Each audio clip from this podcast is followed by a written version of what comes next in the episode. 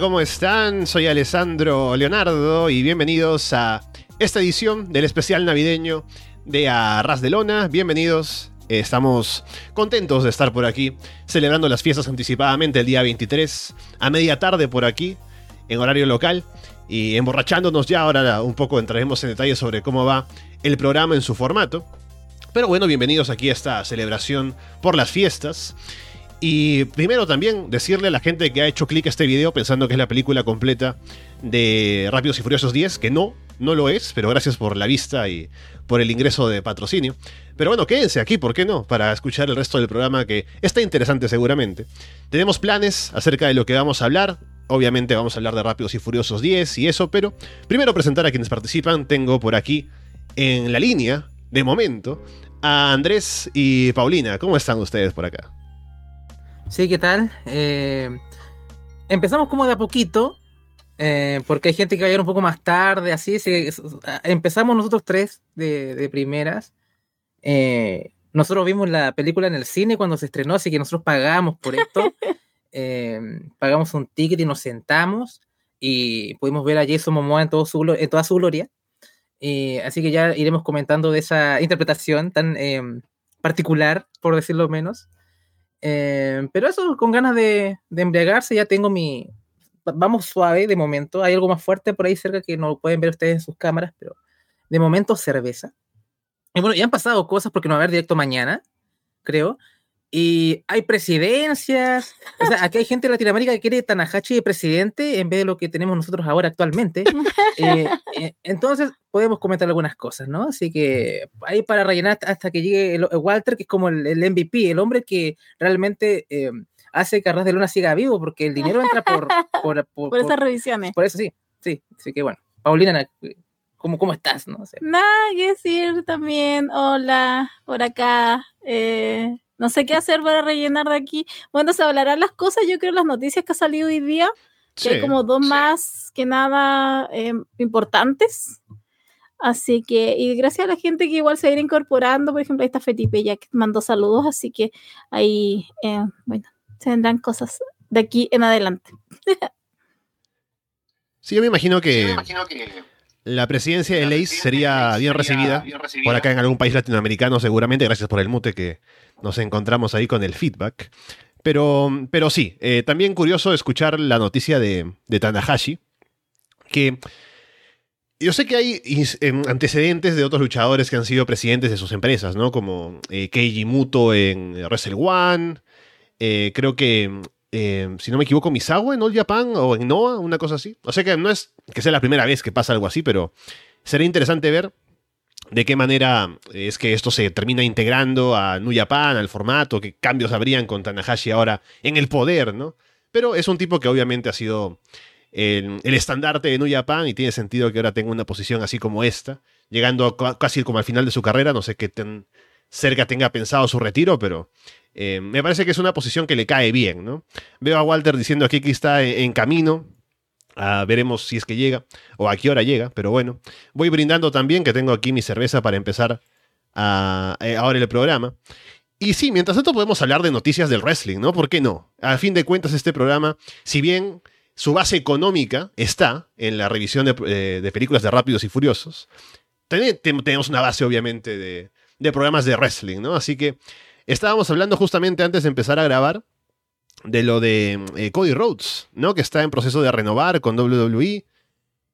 Él llegó hace dos años, ¿no? En el WrestleMania de hace dos años, en su aparición allí contra Seth Rollins. Entonces habrá que ver cuál es el... me imagino que la duración en ese caso habrá sido dos años entonces. Y a ver qué condiciones habrá, ¿no? Habrá alguna cláusula de cierre de la historia, ¿no? ¿Qué, ¿Qué habrá en esa negociación? Pero bueno, está en ese proceso ahora el bueno de Cody Rhodes. Sí, debería, debería renovar. Creo que se ha revalorizado bastante. Él llegó en un momento en que en verdad necesitaba baby faces. Yo creo que, creo que, en mi opinión, dolió más Cody que CM Punk. ¿eh? Creo que simplemente llegó CM Punk a, a, solidificar un momentum que tenía WWE hace un tiempo ya. Pero el, el, inicio de ese momentum fue Cody Rhodes, ¿no? Él fue el que creó como ese gran momentum de WWE acompañado del, del cambio de administración con Triple H, ¿no? O sea, creo que vinieron esos dos factores juntos muy de la mano Y, o sea, ya sabíamos que WWE no necesita 100 Punk, ¿no? O sea, simplemente fue como, ya, ok, otra, un plus simplemente. Entonces creo que deberían eh, renovarlo. Él puede hacer cosas que CM Punk no puede. O sea, eh, eh CM Punk no lo, vas a, no lo vas a escuchar hablar eh, contra, con los militares, ¿no? O sea, como sí, nuestras fuerzas armadas y... No, pero Cody es más Cina en ese, en ese lado, un, un Cina un poco más ejecutivo quizá, pero más corporativo, en estética, ¿no? Ambos son corporativos y bastante, pero Punk no tiene eso, ¿no? Un poco más allá de que podamos criticar que la hipocresía y X, Z, que ya para qué gastarse en ese tipo de debate que ya las cosas están ahí. Ya pasó. Ya pasó. Así que creo que Cody tiene un, puesto, llena, creo que es el que llena los zapatos de Cena, algo que no puede ser ni Randy Orton ni el mismo Roman Reigns, sobre todo por el rol de Hill que tiene. Entonces, esa, esa cara como corporativa y política que ya lo tenía en AEW, ¿no? Creo que era una cara que era mucho más incluso más que Tony Khan en su momento, creo que era Cody, ¿no? Cuando enfrentaban a NXT con eh, Dynamite, ponían a Triple H y a Cody, ni siquiera ponían la cara de Khan, me acuerdo en esas miniaturas de los, los youtubers o cosas así. Así que creo que Cody tiene mucho, mucho hay que, que aprovechar si renueva. Sería muy divertido que volviese IW. Eh, sé que los puentes no están quemados porque sé que tiene buena relación con The Elite y cuando ganó el Rumble hizo como el gestito del Ballet Club y un poquito. El hombre tiene una, una, eh, una, habilidad política que el señor Punk no la tiene. O sea, es, eh, tiene las habilidades correctas para sobrevivir acá en el, en el mundo. Así que bueno, debería renovar. y espero que cobre bastante y que se asegure la cláusula de terminar la historia, si no va a ser un meme y no creo que sea mm. bueno para él. Sí, también pasaba lo mismo, o sea, tiene que renovar por el hecho de que eh, tiene que terminar su historia. Eh, yo creo que lo que le está ofreciendo igual la W en el punto en que él está y cómo lo igual lo, marca la empresa en los dos programas, hace que el valor suba bastante. Así que no es solamente un tema de dinero, sino que yo creo que la cláusula que puso a lo mejor puede ser que gane el WrestleMania el próximo año, porque realmente creo que no aguanta otro año en que Cody pierda, por más que sea el meme actual creo que no le conviene para nada porque simplemente seguir estirando algo que ya no da para más. O sea, ya nos sorprendió la primera vez y aparte que sorprendió, no gustó. O sea, para que estamos con cosas, el año pasado no gustó que Roman Reigns haya ganado otra vez. Tomó por sorpresa, sí, pero nada más y no ha beneficiado a nadie más que creo que a Roman Reigns. Yo igual lo veo peligroso porque creo que están muy tentados a romper el récord que tiene Hulk Hogan por toda la historia que tiene Hulk Hogan mm. actualmente. Entonces yo creo que están muy tentados con esa opción al igual que creo que es bastante factible que a lo mejor Randy Orton o John Cena rompan el récord de Ric Flair. De verdad que lo veo posible ahora como están en estado las cosas. Pero hasta que Roman no pierda ninguna de esas dos posibilidades va a salir. Pero sé que hay una tentación por el tema Hulk Hogan pero también hay otra tentación que es no seguir haciendo de un meme a Cody Rhodes, por más que le puede gustar o por más que lo puede disfrutar hasta cierto punto, pero siento que sería un error y sería una pérdida de, valor para él, por más que le estén pagando millones. Eh, así que espero que esto sea en beneficio no solo de Cody, sino de nosotros, porque verdad, ya no damos más con Roman Reigns. Bueno, yo hace rato ya que no doy más con Roman Reigns de campeón, pero eh, eso espero que ya se termine todo esto del jefe tribal y, que no aparezcan ahora ni el primo ni el sobrino, no sé quién es el que anda por ahí dando en las indies, entonces que se acabe todo. Sí, como que sale un samoano, no sé, en MLW y es como, bueno, ok, ya, de Bloodline y es como, ¿para qué más? ¿No? O sea, eh, ya solo Sikoa no tiene demasiado momentum a pesar que le ganó a Cena y no, ya no. Que me lo quieran vender ahí. Algo vi de, de, SmackDown un poquito. En verdad vi más que nada Melo contra Owens porque mm. eh, NXT, ¿no? Eh, y estuvo bien. Pero obviamente no creo que la gente quiera otra vez esta status quo un año más, así que creo que siento que debería Roman eh, dejar ese campeonato. ¿Han visto ese meme que lo que envejeció como en el antes y después? años. Eh, así que es eso, ¿no? Así que esperemos que WrestleMania marque ese fin y una nueva era, una verdadera nueva era. Sí. creo que va a marcar un punto importante cuando lo, lo deje. Sí, además teniendo en cuenta quién puede ser el otro main event, que siempre es ese que se está hablando más y más de eh, Pan eh, versus Rollins. Entonces, bueno, vamos a ver qué es lo que pasa con ahora Drew McIntyre y ese Rollins, que es lo más próximo, pero sí, de verdad que no aguantaría y creo que si Cody pues, es inteligente y juega sus cartas bien, el próximo año está celebrando. Bien, sería lo mejor, como venimos diciendo ya hace un tiempo. Pero a ver qué novedades hay de la negociación con Cody también, que seguramente se queda y eh, porque ya se le ve bastante comprometido con la empresa. Pero veremos, a ver qué noticias hay con eso. Y hablando de cosas de contratos, está MJF todavía jugando con esa idea, porque no sé en dónde salió, en una entrevista o algo, hablando acerca de que sí, bueno, me gusta mucho IW, pero de todos modos voy a yo a considerar la oferta del otro lado, ¿no? Como ya asumiendo que hay una guerra, como él mismo promocionaba hace tanto tiempo, de ofertas por él, ¿no? Ya salió una fuente de WWE luego a decir que en realidad no hay oferta para MJF, que saben que ha renovado con AEW y que todo esto es storyline, básicamente. Pero a ver qué tanto juego hay con MJF y esa idea, porque no va a haber, o sea, no creo que después de años de estar vendiendo esto de que sí, la guerra de contratos del 2024 y todo eso, luego salga en enero a decir, bueno, no, en realidad ya firmé con AEW.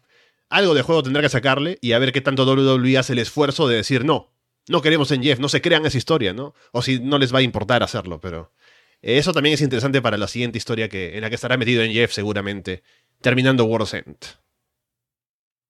Sí, es un intento un poco débil de, de Max de como darse una, una grandilocuencia que ya no la tiene porque ya por el booking que hemos visto ya estos últimos meses, eh, no tiene sentido que Tony Khan lo trate de esta forma si es que eh, su futuro en la compañía es incierto. Entonces, ya han plantado semillas con Swerve, con Hangman.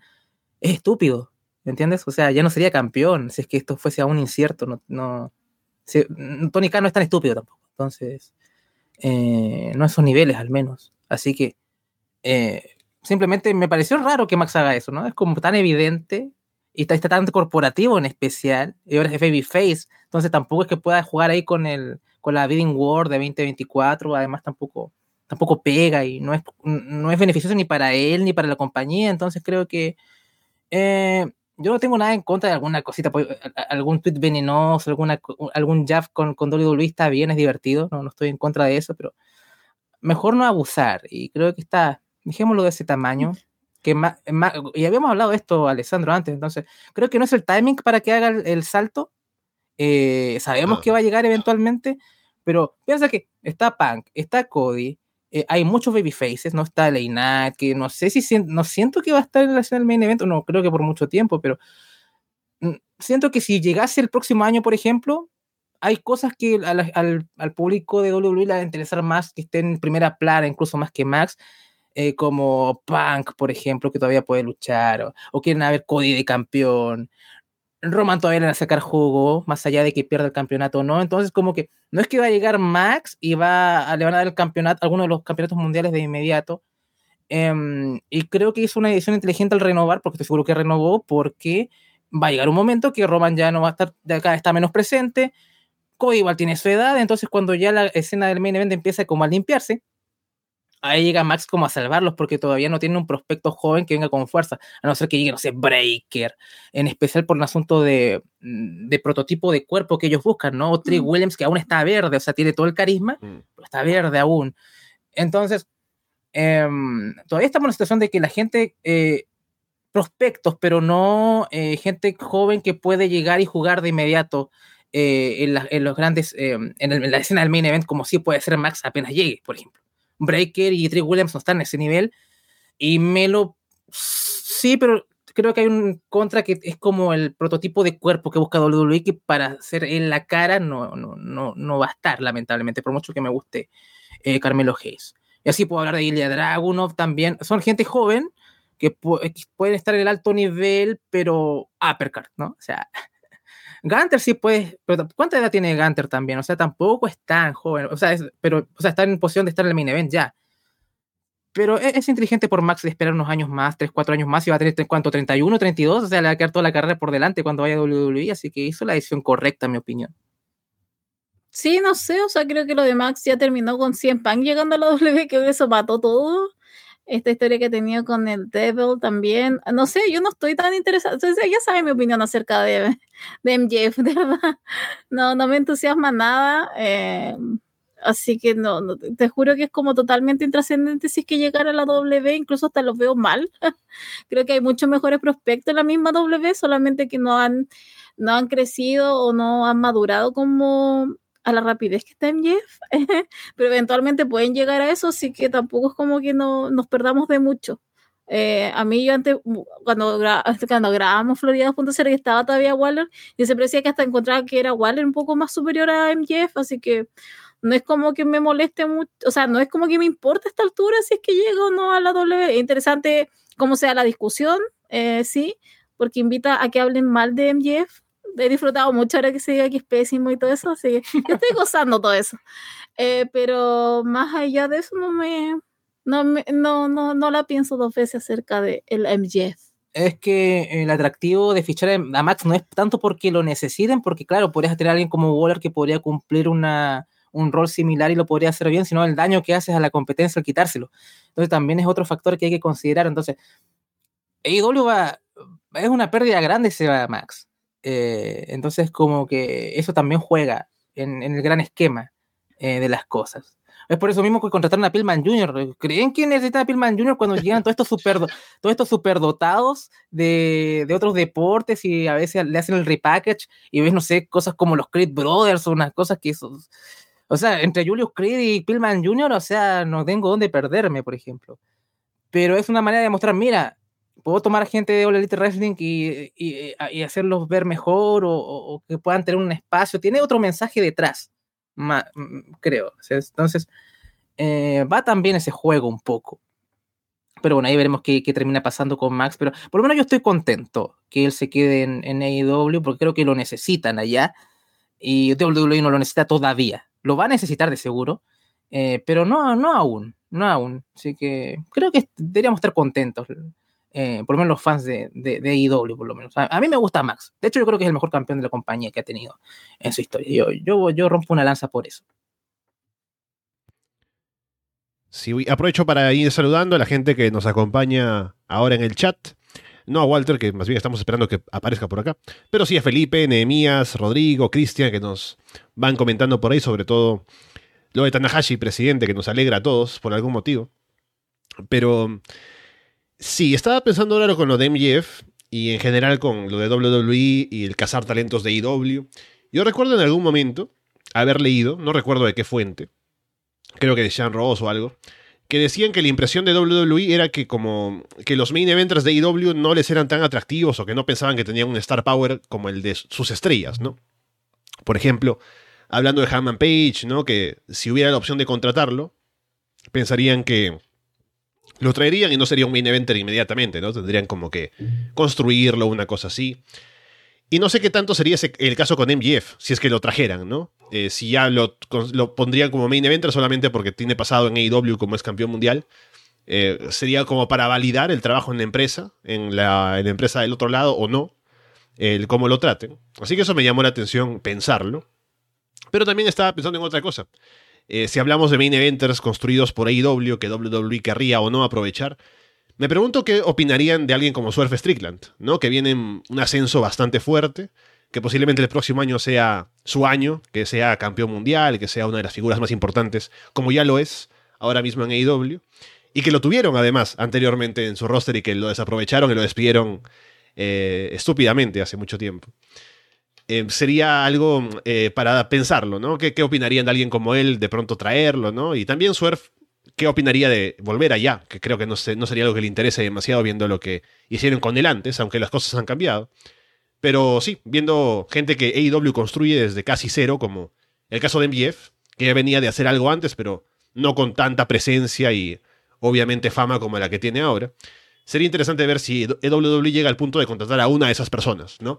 Que no como Cody o CM Punk, que vienen a tener carrera en la empresa anteriormente, sino alguien que venga solamente de un pasado en AEW y que llegue a ser alguien importante en sus filas. Pero Alessandro, tienes como un ejemplo bien claro eh, de eso. Y el Cargill, recuerda cómo la presentaron, mm. era casi que se han fichado a, no sé, a, Messi. Eh, no, fue como que llegó Messi, pero no va a jugar pero eh, llegó y se presentó como si fuese una diosa. O sea, la vamos a ver en, Royal Rumble de seguro y ahí algo harán con ella de camino a WrestleMania, creo que esa es la idea.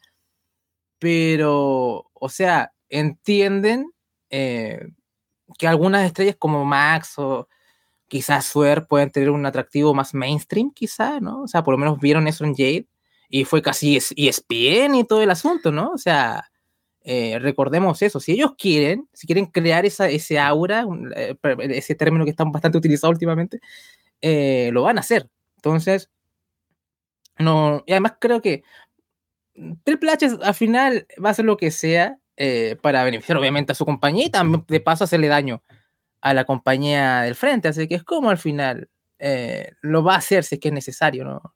Sí, estoy de acuerdo que si llegase Harman no es que lo van a, no, no, no le van a poner la alfombra roja. Eso te lo, te lo aseguro. Eh, tiene un atractivo diferente, ¿no? Más al público que nos gusta IW, más que al mainstream. De las mujeres. De la, sí, a las mujeres. Warlow a lo mejor le pone más alfombra roja que Harman, por ejemplo, ¿no? A pesar de que Harman ha tenido, como ya mejor buqueo, aunque su buqueo este año no ha sido eh, del todo favorable, pero ha sido campeón y, y ahora ha estado, ha mejorado su buqueo, ha tenido mejor salud estos últimos meses desde el feudo con Strickland, así que pero es más que nada lo que eh, cada compañía tiene eh, una, filosofía diferente, ¿no? Entonces actúa acorde a ello. Entonces, como Jade no es una, gran worker, pero sí es todo humo, ¿no? Sí es todo presentación y todo. Entonces, Tengo miedo, tengo miedo con, con Cargill en el, Rumble. pues siento que no va a estar preparada para esa fecha. O sea, es que va a dar un, un bote increíble. Además, hay algunas personas creo que se ha demostrado un poco más que Bianca es como bien exigente con sus contrincantes. Entonces, no sé, tengo, tengo temor ahí un poco con Jay Cargill. Creo que, uff, sí. Ojalá llegue por ella, pero sí, lo veo un poco más complicado en ese caso.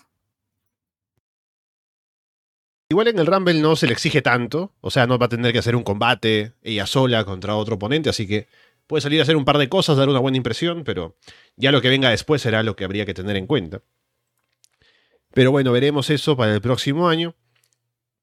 ¿Qué más planes tiene WWE de gente que está contratando? Aparentemente están trayendo de vuelta a Autos of Pain. No sé por qué. Hace un tiempo hablábamos de Autos of Pain porque tenían este proyecto de una empresa de ellos que querían hacer un show y recuerdo que hubo una polémica con eso. Tengo que rebuscar ahora un poco esa historia, no sé si la recordarán, pero no se llevó a cabo el show, hubo algunos problemas en cuanto a la, a la presentación de ese evento que estaban preparando, de esa empresa que nunca despegó. Así que ahora regresan y por lo que he visto, parece que habría alguna asociación con Carrion Cross. O sea, empiezan de manera maravillosa, ¿no? En su regreso a los Autos of Pain. Así que veremos si entre gente que tiene el hype muerto, algo puede salir. Muerto con otros muertos, de verdad que eso aquí no, no. Cuando vi eh, hoy día en la mañana esa noticia que aparecieron con Carrion Cross, yo dije, ¿qué mierda? Porque te juro que Karen Cross está totalmente muerto en SmackDown. No existe Karen Cross. Y ahora traen a AOP. y es de realmente encuentro que son, ahora van a ser un trío de muertos, en vez de uno van a ser tres, o sea, no creo que, no, no, yo creo que no van a llegar a ninguna parte, no creo que van a hacer aporte de nada, aparte de ser tipos grandes, no creo que tienen más allá de un, de un plus, Así que, oh, no, te juro que hoy día esa noticia me impactó así, como que ya había un muerto, ahora hay tres, eh, se supone que tengo que tomarlos en serio este grupo, no, no sé qué está pasando afuera, ah, la gente que está reaccionando frente a todo esto, pero te juro, te juro que día en la mañana vi eso y quedé, pero ya, ok, es suficiente. Si de esto no se recupera Carron Cross, si de esto no saca nada, échenlo, de verdad. Yo voy a hacer la primera, esa va a ser mi primera misión en este 2024, mi primera batalla va a ser que echen a Karen Cross y que con esto no eleva su nombre o por lo menos se vuelve un, un, protagonista o un, actor ahí que esté principal en, en la marca de SmackDown. Bien, ¿qué más tenemos de noticias? Aquí haciendo un poco la hora antes de la previa de World's End, que llegamos en un rato también. Aunque no hay muchas cosas anunciadas, pero vamos a hablar de lo que tenemos en el tintero. Pero de momento tenemos también que Matt Riddle estará luchando en MLW a partir de ahora. Porque bueno, ahí sabemos que reciben a todo el mundo, ¿no? Así que a ver qué pasa con Matt Riddle por allá. Eh, pero una pena, ¿no? De lo bueno que, que venía él, no solamente de WWE, sino incluso de antes, el papel que tenía en las indies y todo lo demás. Y lo mucho que ha caído su imagen Así que aparte de MLW, no sé si estará trabajando en otros lugares o en empresas indies un poco más grandes, que solamente otras que seguramente tendrá fechas eventuales por aquí y por allá.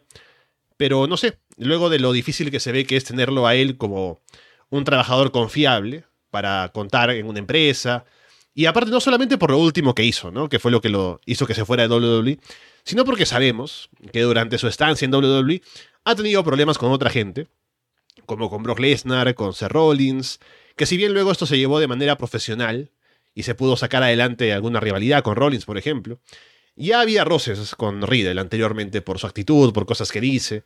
Entonces no sé qué tan beneficioso sea para una empresa más grande contar con él o querer contar con sus servicios. Pero bueno, MLW no se preocupa de esas cosas, así que ahí lo tendremos de momento.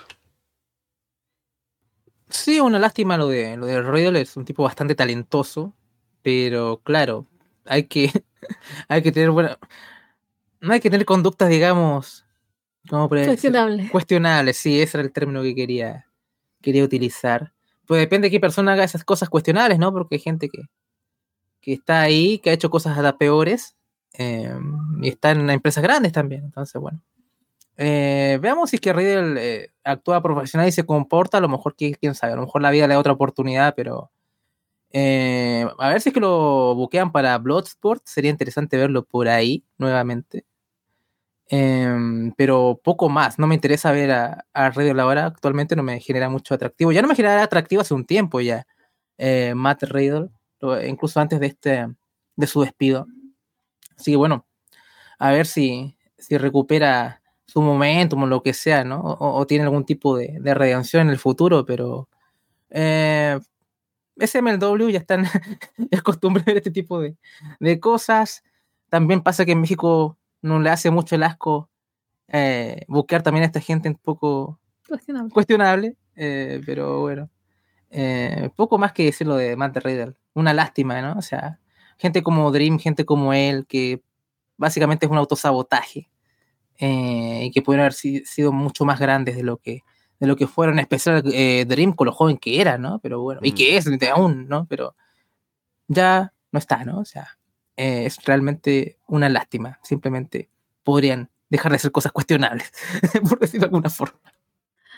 Sí, no, a mí también, o sea, vi la noticia bien, ni un problema, tampoco me sorprendería verlo en otras partes, pero sí, queda en eso, simplemente, o sea, creo que estoy más pendiente a cuál puede ser su próximo escándalo, que más de lo que puede ser su próxima lucha buena en otra parte, porque se pueden luchas buenas en otros lugares, eso nadie lo dice, nadie dice lo contrario, solo que ahora en el momento en el que está Matt Riddle es, eh, creo que es más, es más morboso escuchar alguna noticia de que, no sé, lo encontraron borracho o hizo algún tipo de show que no corresponde en alguna parte más de lo que puede entregar sobre un ring.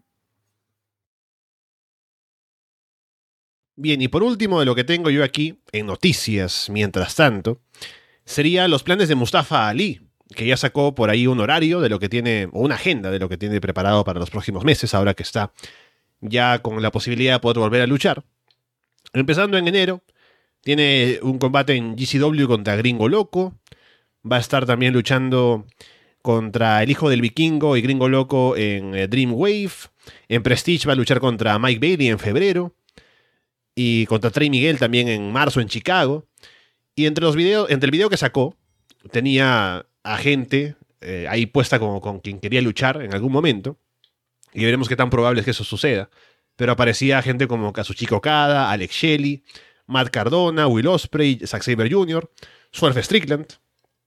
Así que para que pasen cosas como esta, tendría que estar Ali o en New Japan o en Impact Wrestling, que tiene asociación con New para luchar contra alguien por ahí, o en AEW, para luchar contra Swerve, ¿no? Entonces, está apuntando alto Mustafa Ali.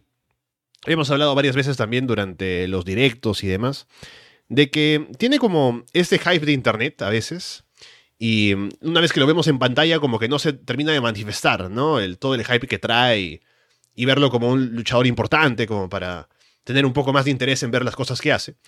Pero ahora que no tiene las limitaciones que puede tener en WWE o que podía haber tenido, veremos qué tanto puede llegar a ser ahora siendo él mismo quien se promocione y quien maneje sus buqueos y teniendo rivales que tengan un perfil de luchadores que son reconocidos en el ring y demás. A ver qué tanto puede estar Ali jugando a ese nivel y qué tanto puede llegar a, aportar, ¿no? Como para decir, bueno, realmente WWE desperdició a Mustafa Ali o si concluimos que el hype siempre estuvo por encima de lo que realmente era. O sea, es un tipo que ha mostrado capacidad, es un muy buen wrestler.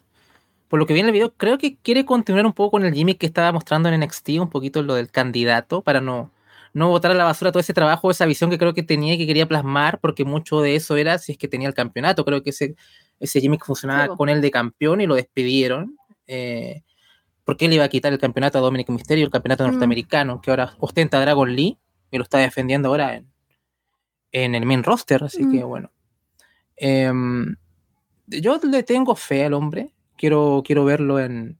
Creo me gustaría verlo en TNA, eh, sería, creo que por ahí está el espacio, pero en especial porque ya sabemos el problema con el All Elite Wrestling, ¿no? O sea, tenemos demasiada gente, ¿no? O sea, como que, por ejemplo, escuchamos, escuché o leí que no, que Tony Khan no había expresado interés en Julia, y lo puedo entender, eh, porque, o sea, ahora por fin el hombre está eh, usando mejor su división y potenciamos lo que tenemos, y de hecho ni siquiera Tina todavía está en AEW, imagínate, ¿no? O sea, y, hay gente en, en Ring of Honor que también va a tener espacio para lucir y capaz que las puedan usar en, en, en All Elite y después va a volver hater y cosas así. Entonces, a lo mejor, tal vez, la idea no es tan, no es tan terrible que no haya, no haya pujado por ella, eso voy, ¿no? A lo mejor es mejor centrarse en lo que tenemos que seguir agregando ingredientes al plato, en especial con el poco tiempo que tenemos. Porque si tuviéramos en un mundo en que la edición era media hora o 20 minutos, bueno, ya, vamos por Julia, pero no es así, ¿me entiendes? O sea, al final eh, Tony va a elegir a Baker por sobre Julia o cosas así. Pero para no desviarme tanto del tema, eh, Ali yo creo que puede funcionar bastante, eh, sobre todo acá en, en TNA, incluso en el, yo lo veo en el Elite haciendo alguna aparición, tal vez, quizá, no, lo, pero no creo que sea inteligente ficharlo. A, eso voy un poco. Em, no, creo que no, no debería, pero en TNA podría ser. No llaman por qué no, tener un poco... Em, sobre todo porque lamentablemente All Elite Wrestling está chupando un poco los Gaijins, ¿no? O sea, como que eh, Osprey se fue. No creo que era Finley, sé que yo creo que ahí está, estamos seguros, pero eh, es un poco eso, ¿no? Mucha gente se está yendo de, de, New Japan a All Elite y a lo mejor también él podría llenar un espacio importante ahí también, ¿no? Y creo que tiene ese, ese atractivo que podría atraer un poco gente de, o sea, gente extranjera que quiera ver el producto y a lo mejor Ali puede ayudar un poco a eso también. Mucho más que David Finley podría ayudarlo, eso sí te lo, te lo puedo asegurar. Entonces, veremos qué hace. Yo creo que este tour le va a servir mucho para ver, ok, qué tanto ruido hace con los combates que va a hacer. Y ahora me estás leyendo esa lista de oponentes y son oponentes bastante buenos en general. Entonces, creo que está eso para, para que él pueda dar una buena actuación y pueda subir sus, eh, su valor, ¿no? Subir su valor como, como wrestler. Y a lo mejor incluso termina en AEW, pero me parece buena, una buena idea de que llegue acá. Creo que va a estar perdido en toda esta vorágine de talento que está. Mira cómo está Kid Lee, por ejemplo, ¿no? Entonces, como que preferiría eh, gastar mi tiempo Kid Lee a ver si lo salvamos a este hombre que meter a otra persona, ¿me entiendes? Por decirte un ejemplo.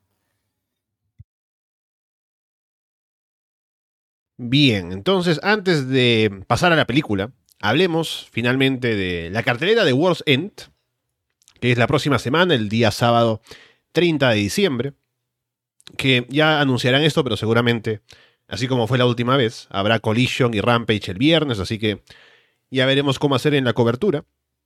Pero bueno, la cartelera de momento no tiene muchos combates, solamente tiene tres combates anunciados. Ya hablábamos contigo, Andrés, en Florida Vice de que a ver de qué manera se arma el resto de la cartelera cuando el Continental Classic ha llenado tanto espacio en los shows. Solamente va a quedar una semana luego de, esta, del collision de hoy. Y ahí tendrán que armar los combates que estén por fuera de lo que fue el torneo. Pero ya sabemos que un combate será por el título mundial de AEW, MJF contra Samoa Joe. Otro por el título mundial femenino, que es Tony Storm contra Rijo. Y el último, combate anunciado por el momento, es por el título, o mejor dicho, sí, por el título y por la final del torneo del Continental Classic, que reúne tres títulos.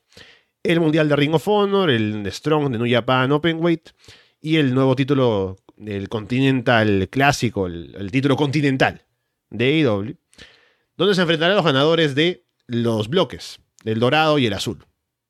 En el dorado tenemos ya la final, que es una triple amenaza entre John Moxley, Swerve Strickland y Jay White, y esta noche en Collision se decide quiénes serán los finalistas del otro bloque. Que ya haciendo las matemáticas como hicimos la última vez en el programa, pienso que será Brian Danielson contra Eddie Kingston, pero veremos finalmente qué pasa. Así que de momento esos son los combates para el show y veremos con qué se llena por, aparte de solamente estas tres luchas, pero ¿qué les parece de momento el show, la cartelera y los resultados posibles de estos combates? Sí, eh, vamos a tener a lo mejor más combates anunciados en, tal vez hoy día, la próxima semana. Eh, pero este show se pinta fuerte, o sea, debería ser como el fin de una era. El nombre casi que lo dice un poco, el fin del mundo. O sea, si me dicen que este es el fin del mundo y nos acaba el mundo, entonces devuélvanme el, dinero, en el sentido del kayfabe, ¿no? O sea, como que tiene que haber como un cambio importante. Aquí está, no sé si se escuchan las sirenas y todo. Aquí se está acabando el mundo. Acá se está acabando el mundo, definitivamente. Eh, pero bueno, ojalá gane Joe, así como resumiendo bastante. Eh, además, creo que Max está ah, eh, arrastrando lesiones. cada vez está sonando más fuerte esto. Y. Dios, realmente se está acabando el mundo acá. Eh, bueno, ¿qué está pasando, Dios? Son los bomberos que están celebrando algo. Sí, los bomberos están celebrando algo ahora en este momento. Dios mío. Están vueltos locos. Bueno, a lo mejor acá no se escucha tan terrible como lo estamos padeciendo acá. Se escucha, se escucha. Sí, eh, sí. Pero bueno. A ver, ponle mute un momento, aprovechamos a hacernos algo mientras tanto. Aprovechamos que ya está con nosotros otra persona que tenía que estar haber estado aquí desde el inicio, pero mejor tarde que nunca. Walter Rosales. Walter, ¿cómo estás? Eh, es que yo estaba em, em, emborrachándome, disculpa. O sea, yo sí soy responsable y llego aquí borracho, no como otros que se emborrachan durante el programa. Yo, yo tengo, tengo todo el camino acá emborrachándome. Entonces aquí llegó el más responsable de todos. Yo nada más quería hacer una pregunta antes de, de, hablar, porque no sé ni, de qué voy a hablar, no, no sé de qué estamos hablando. yo les lancé una pregunta en el chat de qué miembro de los Rápidos y Furiosos serían ustedes, pero no, no alcancé a escuchar qué, qué, dijo cada uno. Tú mm. serías Vin Diesel, tú serías Dominic, ¿verdad, Alexandro? Debe ser, no sé. No, no, recuerdo muchos personajes, así que. O Vin Diesel o. Alessandro es Dominic Toreto. O sea, ¿cómo te explico que tú eres Dominic Toreto? Mira, imagínate en, en, las calles de, de, Lima, ¿no? Viene, no, no, ayúdenme, un hombre me, me, robó, se llevó mi auto. Ah, ¿cómo era, señora? Y le dice, no, bueno, era un hombre pues alto, más o menos en forma, pero no estoy tan segura. Era pelado. Era latino, claramente, pero tenía un apellido italiano. Esa, ah. y, el policía dice, averigüen dónde estaba Vin Diesel la noche, porque claramente esa es la descripción, ¿sabes? Tú eres Dominic Toretto, tú estás claro. Alessandro Leonardo y Dominic Toretto tienen tanto en común, no solamente lo de los apellidos, el hecho de que son pelados, sino el hecho de que ambos también robaban a carros en, en su juventud, fíjate. Y hoy en día salvan al Vaticano. Eh, pues esos son otros temas, ¿no? Eh, tú, tú serías Dominic Toretto. Yo digo Andrés, marico, Andrés tiene cara. Andrés tiene cara que es tech, es el, el, tecnológico de, de nuestro equipo, ¿viste? Es como, es como ese. Y Paulina, Paulina podría ser, coño, no sé, es que no hay tantas mujeres en el equipo, por desgracia, ¿no? ¿Quién quiere ser Paulina? Porque no hace nada, o sea, como que aparece como en instantes nomás y ya listo, ya hay, como que eso, ese sería como... Por el cheque, ¿no? Técnicamente. Exactamente. o sea, soy, soy programador, comillas, titulado, así que más o menos por ahí vamos, comillas, pero ya hace tiempo, o sea, casi no he ejercido, así que casi que las, las habilidades de programación también eh, no podríamos robar nada, con no podría hackear nada, ¿no? O sea, como que la contraseña nos quedamos pegados y la película termina, termina ahí. pero fue una buena observación. Yo creo que yo creo que tal vez el Roman de nuestro equipo, tal vez el Roman de nuestro equipo puede ser Carlos, ¿viste? Puede ser, fácilmente puede ser Carlos. A que, Porque es el alivio cómico. Más ya. Sí, es el alivio cómico, exacto. Si nos reímos de él, no, pero. Y es el que dice de pronto, tiene un, flash inteligente, dice, no, no se han dado cuenta que nosotros somos como invencibles. o sea, no te, ah, cállate, ah, ¿qué estás diciendo tú? ¿Ves? Es Carlos, obviamente. Y coño, ¿quién más? Yo soy Brian. ¿Por qué? Porque, porque sí, quiero ser Brian. ¿Y quién sería la roca? Coño. Es tan más difícil. Fede. Es que tiene que ser uno que, que, plantee problemas, ¿no? Que de pronto no quiera ponerme over, ¿no? Cosas así. ¿no? Digo que Fede, nada más porque. Fede, tiene que ser Fede, tiene que ser Fede por, no por nada, sino porque él odia a la roca. Entonces, a mí me da risa causar que él sea la roca en este mundo. Me encanta, me encanta que, que Fede sea, sea, sea Hobbs, me, me, me fascina. Y, ¿Y quién sería el villano? Ninguno, porque fíjate que todos los enemigos que tenemos no están a la altura de ser, de ser un villano como Jason Momoa, que claramente Jason Momoa llegó a la película y dijo, miren, yo me voy a divertir. yo voy a hacer lo que me venga en gana. Y dijo, voy a, voy a actuar como se me venga en gana. Y vino y hizo cualquier cosa. Y a mí me encanta, por cierto. Em, estamos hablando del Continental Classic, ¿verdad? Aprovechando que siguen los bomberos allí. A mí me, a mí me ha gustado bastante. La fueron, pero bueno, dale. Hasta ahora. Ah, no, no, no, no, entonces adelante. No, no, no, pero ya. No quiero, no quiero. Habla nomás. No, no quiero, no, quiero cortar. Ah, ya, ya. Dale. No, no, a mí me ha gustado hasta ahora, a mí me ha gustado mucho hasta ahora. Creo que el, otro día me topé así con un comentario que decía como de, ay, pero Mox lleva seis, seis derrotas en el año, eso es, eso es mucho y no sé qué. Es como, marico, el tipo tiene, ¿qué? 10 derrotas en 5 años de, carrera en una empresa. O sea, hazme el favor, eso es, yo quisiera tener 10 derrotas en 5 años en una empresa, ¿sabes? Yo 5 derrotas al día, o sea, no, no me vas a venir a decir que, eso, es, eso es mucho.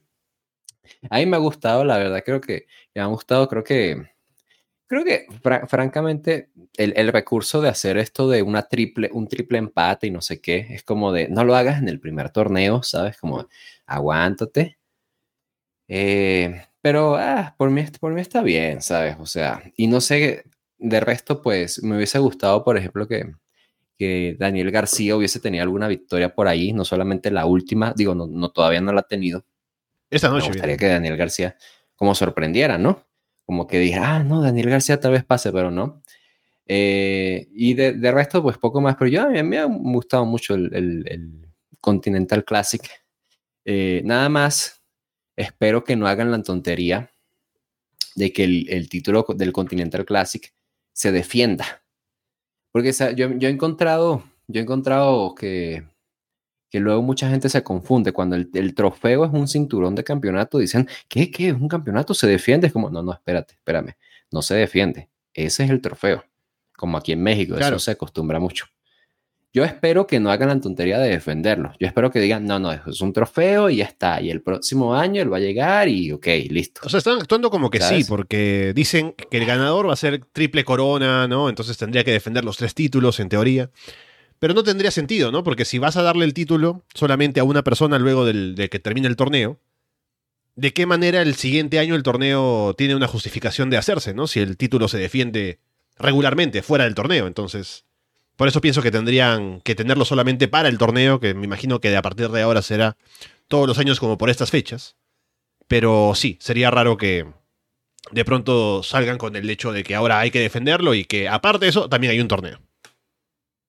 O sea, pueden hacerlo. se fue, Andrés, eh, está dentro de lo que podrían hacer, pero claro, le quita peso al torneo, ¿no? Porque si lo está defendiendo constantemente, hace un ah, torneo para lo mismo, no se siente tan especial, ¿no?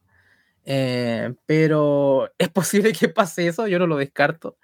Em, pero bueno, eh, yo estoy contento con el Continental Classic. Ya te lo decía un poquito en Florida Vice, le da estructura a los programas y al final con la estructura llegó como la consistencia y al final como que quedamos más contentos. Porque generalmente como que romantizamos mucho el caos de Dynamite, ¿no? Es que sí, que a veces tiene un combate de lucha y es que tiene, eh, y son buenas luchas, pero como que queda ahí, ¿no? Como que a veces hay luchas con falta de propósito, ¿no?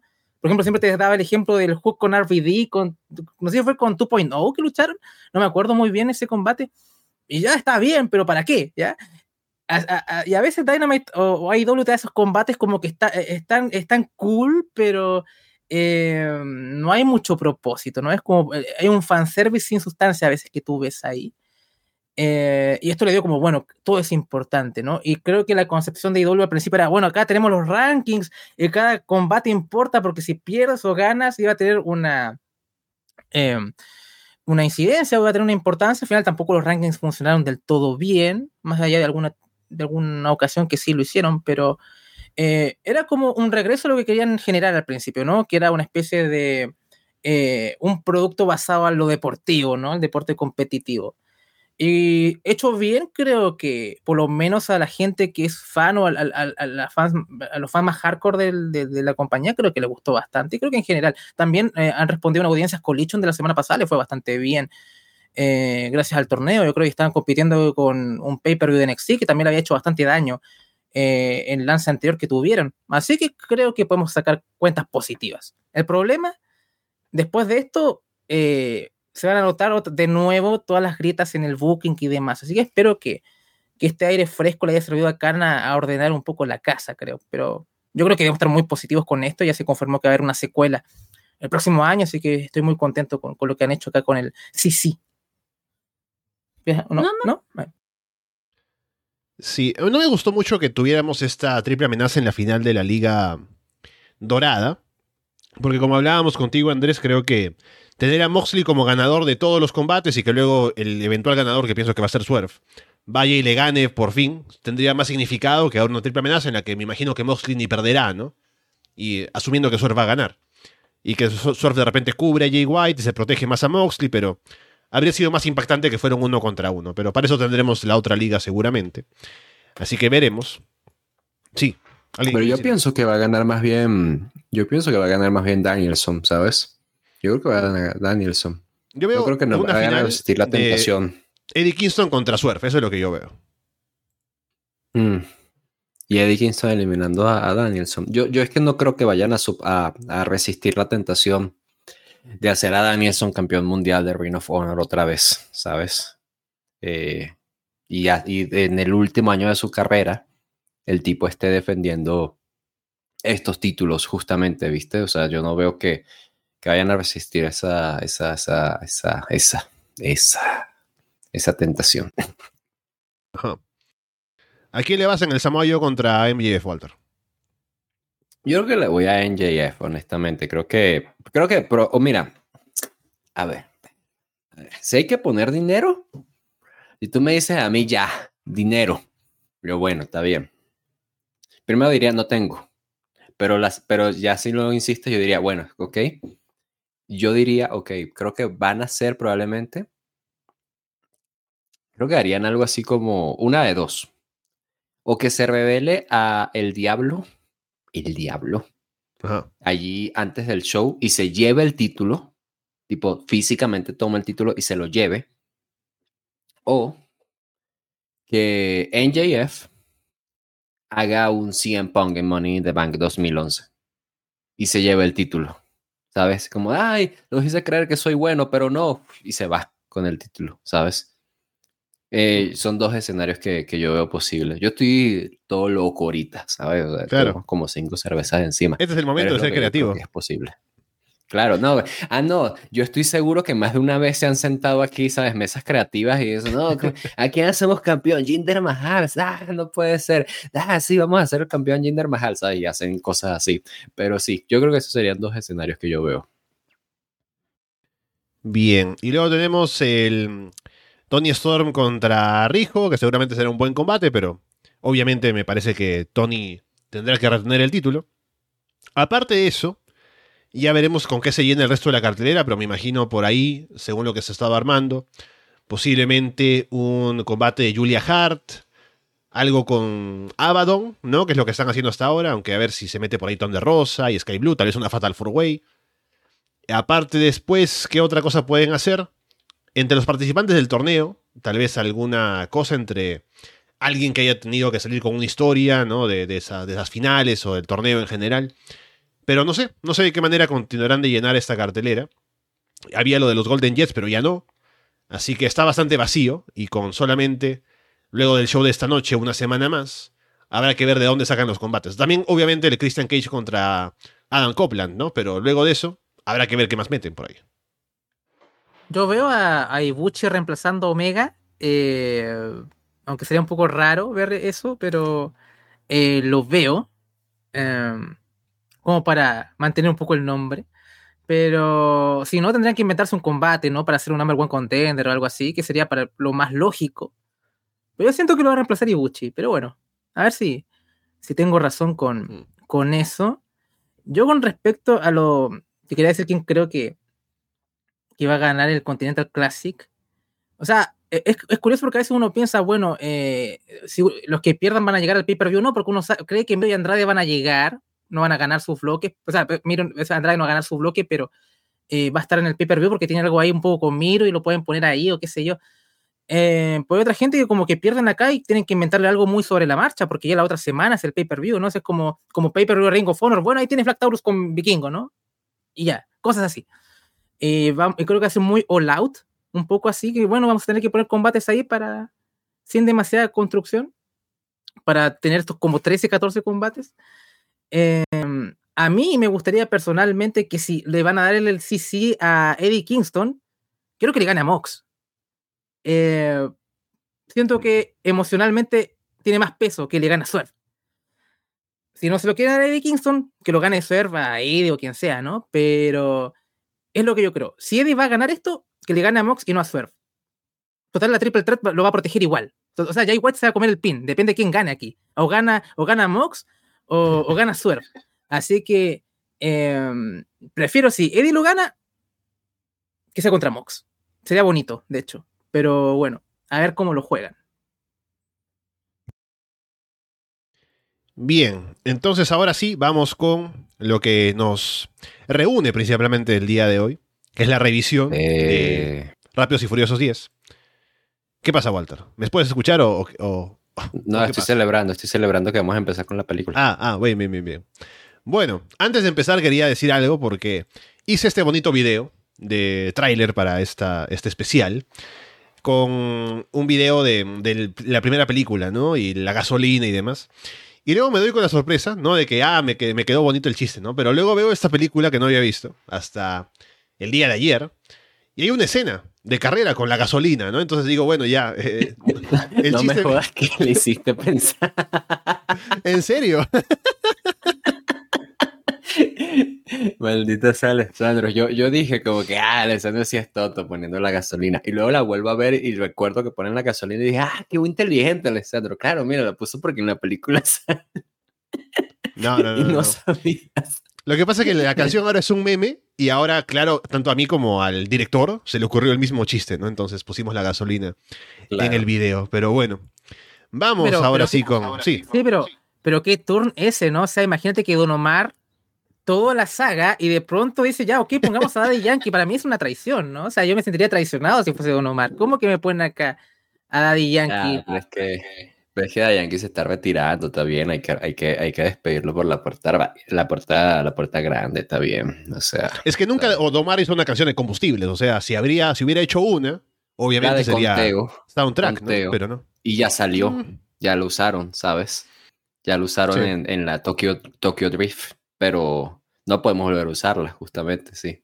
Yo tengo una idea para la última película. La última película final de esta saga debería ser eh, Toreto contra la inteligencia artificial, ¿no? O sea, autos eh, manejados eh, por computadoras, ¿no? Y ahí entra Virtual Diva, ¿no? Entonces, ahí yo creo que hay un tema que podríamos meter aquí. Pero eso ya es Don Omar. Sí, creo que es la redención de Don Omar para cerrar esta saga. Eh, Dominic contra, lo, contra la inteligencia artificial, contra Tesla, ¿no? Elon Musk, todo ese asunto. Creo que tenemos ahí mucha parodia ahí. Eh, pero yo creo que la última es la 11, o sea, como que termina como Moa y nos vamos, pero permítanme dudarlo, ¿ah?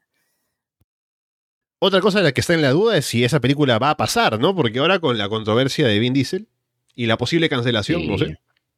Pero Qué, qué O sea, al pena final- que, qué pena que Dominic Toretto sí haya muerto al final de la película, ¿viste? qué, qué pena que Sale sí haya en la, muerto.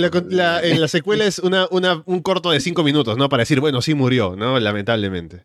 Y se acaba. Pero, eh, bueno, de vuelta a Brian. Estamos en la época navideña, ¿no? Y eh, así como en cualquier otra época del año, es importante recordar que el acoso sexual es malo. Entonces veremos qué pasa con Vin Diesel luego de esta acusación reciente, que al final también está con el tema de la confirmación y que es la palabra de alguien contra la de otra persona y todo, pero de todos modos es un tema que no es aislado en el, en el mundo del espectáculo, en Hollywood y en general en la sociedad.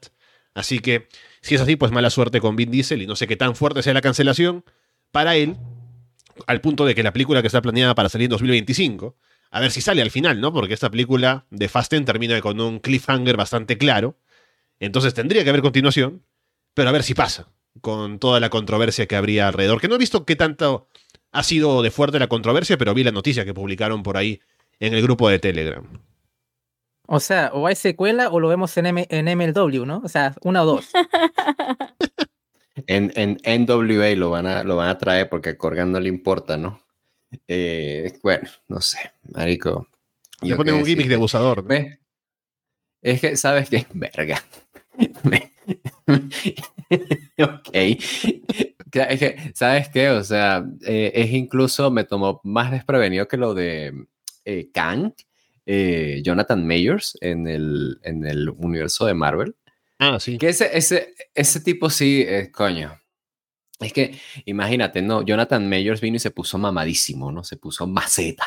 Se puso maceta y le dan un, le dan un papel en Marvel. Y el que vas a castear a alguien más y Kevin Feige, no, no, no, no, no, no, de hecho tú puedes ser todos los villanos.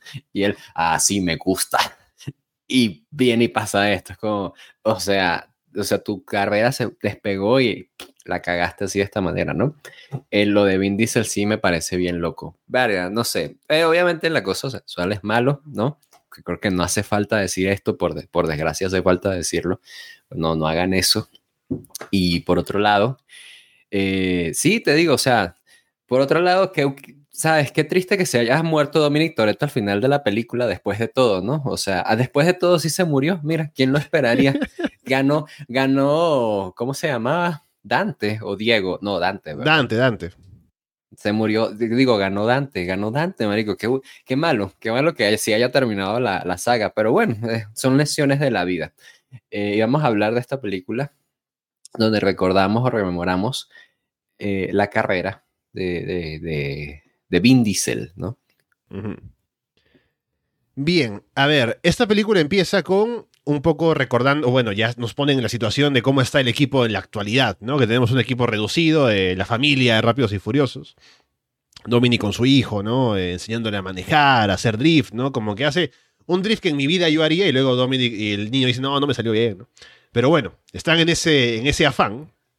Y como ahora son, que siempre me, me, hacen mucha gracia, ¿no? Porque no tengo siempre tan presente la historia de Rápidos y Furiosos, porque he visto las películas que he visto por ti, Walter, pero no he visto la serie completa. Así que no tengo muy claro en qué momento pasaron de correr en las calles a ser una gente de interés internacional, ¿no? Como que trabajan con una agencia gubernamental y que ahora son gente que se, ha metido con personas poderosas alrededor del mundo, ¿no? Y que tienen a Toreto como su principal enemigo, ¿no? los malvados. Así que bueno, están trabajando en otra misión que mm, tiene que ver con ir a Roma, ¿no? Pero todo es una trampa porque se recuerda el pasado de Toreto en Brasil, cuando mataron a este, a este tipo, ¿no? El, que es el papá del villano de esta película, que era uno de, también un magnate, ¿no? De, del, del, mal, ¿no? No sé exactamente de qué, pero bueno. Traficaba es el malo de las 5. Malo de las 5, película donde Vin Diesel cometió el abuso. Así oh. que todo, Exacto. sí, todo es un circo. La chica, la, asistente esperó a que saque, sacaras una película para decir, bueno, ¿recuerdan las cinco? Ahí, ahí fue cuando pasó el abuso, ¿no? Pero cinco películas. Coño, suena muy feo cuando lo dices así, Alessandro, qué feo. Pero bueno, qué, feo que tú digas esas opiniones así al aire. Es que, es que yo creo que la chica también, igual que nosotros, igual que como yo digo, se, sabrá que la gente no recuerda toda la trama. Entonces esperó a que mostraran una parte de las cinco para decir, bueno, allí fue. Entonces allí fue cuando mató Toreto al papá de Dante. Eh, no recuerdo el apellido, ahora lo voy a buscar. Pero quien es interpretado ahora por Jason Momoa. Dante Reyes, ahí está. Y que Momoa cayó al mar, ¿no? Pero no murió. Eh, entonces ahora es el supervillano, ¿no? Que según cuentan tiene un pasado de ser un psicópata, de tener problemas incluso desde muy joven. Y que ahora es más psicópata aún. Y que tiene este interés por vengarse de Toreto. Entonces, esa es la, base de la trama. Y también de una vez menciono, vamos a hablar un poco de Jason Momoa como, como villano, ¿no? Pero el hecho de que secuestre a las familias, ¿no? Es como em, ya el, punto de más, con, de, como que más conflictivo con Toreto, ¿no? Que es el tan, es siempre defensor de la familia, y ahora este tipo secuestra familias, así que es el choque natural entre el bien y el mal.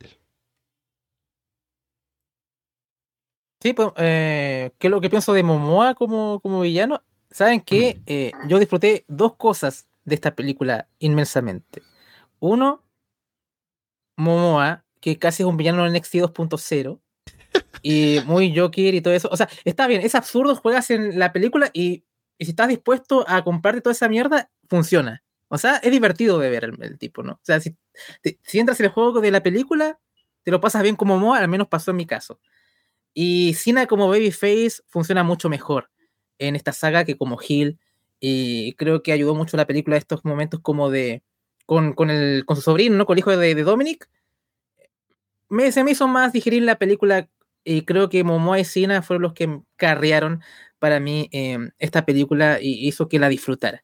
Así que bien por Cena, porque en verdad me aburrió bastante en su película donde él era el villano, ¿no? O sea, como que en mm. verdad no conecté. Yo estaba, sí, Cena, ¿no? Claro, Cena Toreto va a estar buenísimo.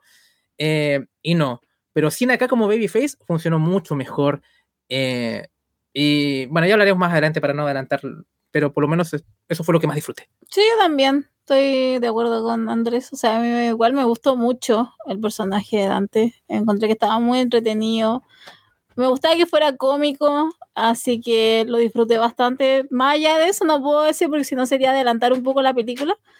Pero un 10 de 10. Yo no estoy de acuerdo con nada que sea en contra de John Cena. John Cena es, es increíble y es una pena que haya anticiado que se haya ido de esta saga, porque claramente ahora, mm. debido a las circunstancias, claramente él sobrevivió, ¿sabes? Y es el nuevo protagonista de la saga, ¿no? Pero bueno, esos son otros temas. No, hablando de esto, fíjate que yo estaba pensando, no, está muy bueno la idea de que sea un villano de antes que regresa. ¿Sabes quién? Una vez yo recuerdo, porque Marico, eh, Rápido y Furioso existe desde que yo, ¿sabes? Aprendí a leer, ¿sabes? Una cosa así. Me acuerdo Aprendí a leer gracias a Rápidos y Furiosos. Aprendí a leer eh, gracias a Rápidos y Furiosos. me acuerdo que una vez, este, clipeado, este, no, me acuerdo una vez que una vez alguien me dijo, no, ¿sabes quién debería devolver? Debería devolver el, el de la 1, el malo, pero ahora sí, ¿sabes? Como subido de nivel, ¿no? Súper mafioso. Yo, yo, claro, qué buena idea, ¿no? Y me, entonces me gusta la idea de que sea el hijo del de las 5 que regresa y aparte es alguien que literalmente está loco, entonces no puedes hacerlo, hacer el tour, Babyface, como si hacen con literalmente todos los villanos de esta saga. O sea, no puede haber alguien que sea simplemente malo y ya. O sea, no haber simplemente alguien que esté emputado y, haga, locuras. Entonces me encanta que Dante haya, haya, tomado ese papel. Yo nunca he visto a Jason Momoa eh, siendo villano, yo no lo recuerdo, nunca siendo de villano. Entonces, yo dije, ah, pues está muy bien, ¿sabes? Diviértete, ¿no? Jason Momoa. Y se divirtió. ¿Cómo se nota que se divirtió en este papel? Me, me encanta este peo de... me encanta este peo de... ¿Qué? ¿Qué? ¿Bombardear el Vaticano? Ok, pero ustedes se van al infierno, ¿eh? Eso me encanta. Y, y, que, claro, va contra, contra Toreto, que es el defensor de la familia, que bueno, ya, ya ha habido villanos que han hecho esto antes, ¿no? De meterse con la familia. Eh, entonces no, no, me sorprendió tanto, pero es el punto débil de Toreto, ¿no? No puedes no hacerlo. Eh, que Toreto es el defensor de la familia, a diferencia de Alessandro Leonardo, que él dice que es defensor de la familia tradicional. Yo personalmente no estoy de acuerdo con esas posiciones suyas, pero bueno, son cosas que él dice, ¿no? Cuando estamos fuera de cámara. Eh, sí, o sea, a mí me gustó, a mí me gustó mucho, me gustó mucho. Lo que no me gustó fue la insinuación de que, porque esto, esto sale al inicio de la película, ¿eh? ¿eh? de que Cypher, la villana de la película, no anterior, sino ante anterior, de la 8, ahora resulta que, ahora resulta que es buena. Como este tipo quería dominar el mundo, o sea, está haciendo atentados terroristas, no, no, no todos los malos pueden volverse buenos, ¿sabes? Me fastidia eso, pero ya, ya ¿sabes qué? Está bien, ya, ok. Dante creo que es un poquito incorruptible, no, no incorruptible, sino inturniable, ¿no? No puede volverse bueno. Claro. Si de bueno es bueno es el colmo, ¿sabes? Es que yo creo que en la mayoría de casos es como que tienen estos actores que son tan reconocidos, no tienen un gran nombre, entonces dicen, bueno, para que sigan saliendo hay que hacerlos buenos, ¿no? Entonces, no descarto del todo que si van a hacer muchas más películas, que no sé cuántas habrá, eh, digan que de alguna, de alguna manera Momoa aún tiene alguna forma de reivindicarse, ¿no? No sé. Pero como es un tipo que tiene el nombre, tiene presencia en la serie ahora con esta película, no veo que sea imposible que quieran de alguna manera justificar que siga apareciendo en otras. Y para eso de hacer el tour. Pero habrá que ver. Bien, entonces ahora eh, hablando de esto, yo también debo decir que me gusta, creo que igual que lo que decía Andrés, de lo, que me gusta de la película es las actuaciones de Jason Momoa y de John Cena, ahora en el rol de Babyface, que es claramente, como sabemos, por años, el rol que le cae más a pelo, a pesar de que muchos digan que no, tiene que ser el turn. Vean esa película de Cena Hill y sabrán que, que no, que tenía razón Vince McMahon, no había que hacerle el tour de John Cena porque funciona mucho mejor como babyface amigo de los niños además, como es en esta película. Así que me gustó bastante el rol de ambos, igual que como decía Andrés. ¿Sabes que Sí quería decir una cosa que es que me, me llama la atención que Jacob sea como físicamente y en actitud el más blanco de la familia Toreto. No ah. ¿sabes? O sea, él se llevó todos los genes blancos. él, es la persona más blanca de esta película. Tipo, en todo, en todo. él es el que, el que vino y dijo que si no, etnia es un coño de madre, yo voy a ser blanco. Y va a ser, y es el más blanco y aburrido de, no aburrido, pero, o sea, es el más blanco de todos después de todo, el más seguro. Eh, y, y, olvidaste de mencionar algo muy importante que yo creo que yo cometí un error pido disculpas públicas, porque yo, yo pensaba que la señora que sale al inicio, que es interpretada por Rita Moreno, era la mamá de, de Toreto, pero no, no es la mamá de Toreto, es la abuela. Claro. Eh, no, es la, abuela la abuelita. Toreto. Abuelita Toreto, dicen, ¿no? Claro, y ella dice, mi hijo, el papá de, de Dominic. Y yo dije, a ver, entonces tú me estás diciendo que, hay gente. Miri quiere decir que tiene 20 años en la película, ¿no? y hay genes latinos desde mucho antes, me explico. O sea, este tipo realmente es de todo, de todos lados, marico. O sea, ¿cómo te explico? Realmente es, Alessandro Leonardo. O sea. Es que él sabe que, o sea, su mercado, el mercado de las películas de Rápidos y Furiosos no está en Estados Unidos. O sea, tiene que tener un antecedente chino, tal vez, ¿no? Para que también la gente en China, que es la que llena los, los cines cuando salen estas películas, digan, ah, ahí está Toreto, me representa, ¿no? En la, en la, en la onceada película, si alguna vez sale, después de que muera Dominic Toretto trágicamente, dicen, ay no, ¿qué vamos a hacer? Y van con, con su primo que está en China, ¿viste? Algo, así por el estilo. Sería increíble. increíble. Y aún así Jacob se llevó todos los genes blancos, ¿viste? Porque eh, se, es el más blanco de todos. Es el fan de, de Mark Wahlberg. Es el que actúa más así como, ah, del tío así, ¿sabes? Gruñón. Ah. No sé yo amo a, Jacob, de verdad, es, la mejor adición de toda esta maldita saga, de verdad. Y yo amo todo lo que hicieron, estilo El, el Padrino 2 en la película anterior. Es fácil las mejores escenas de toda esta saga, ¿eh? eh ya lo hablamos en, en, la revisión anterior, pero sí.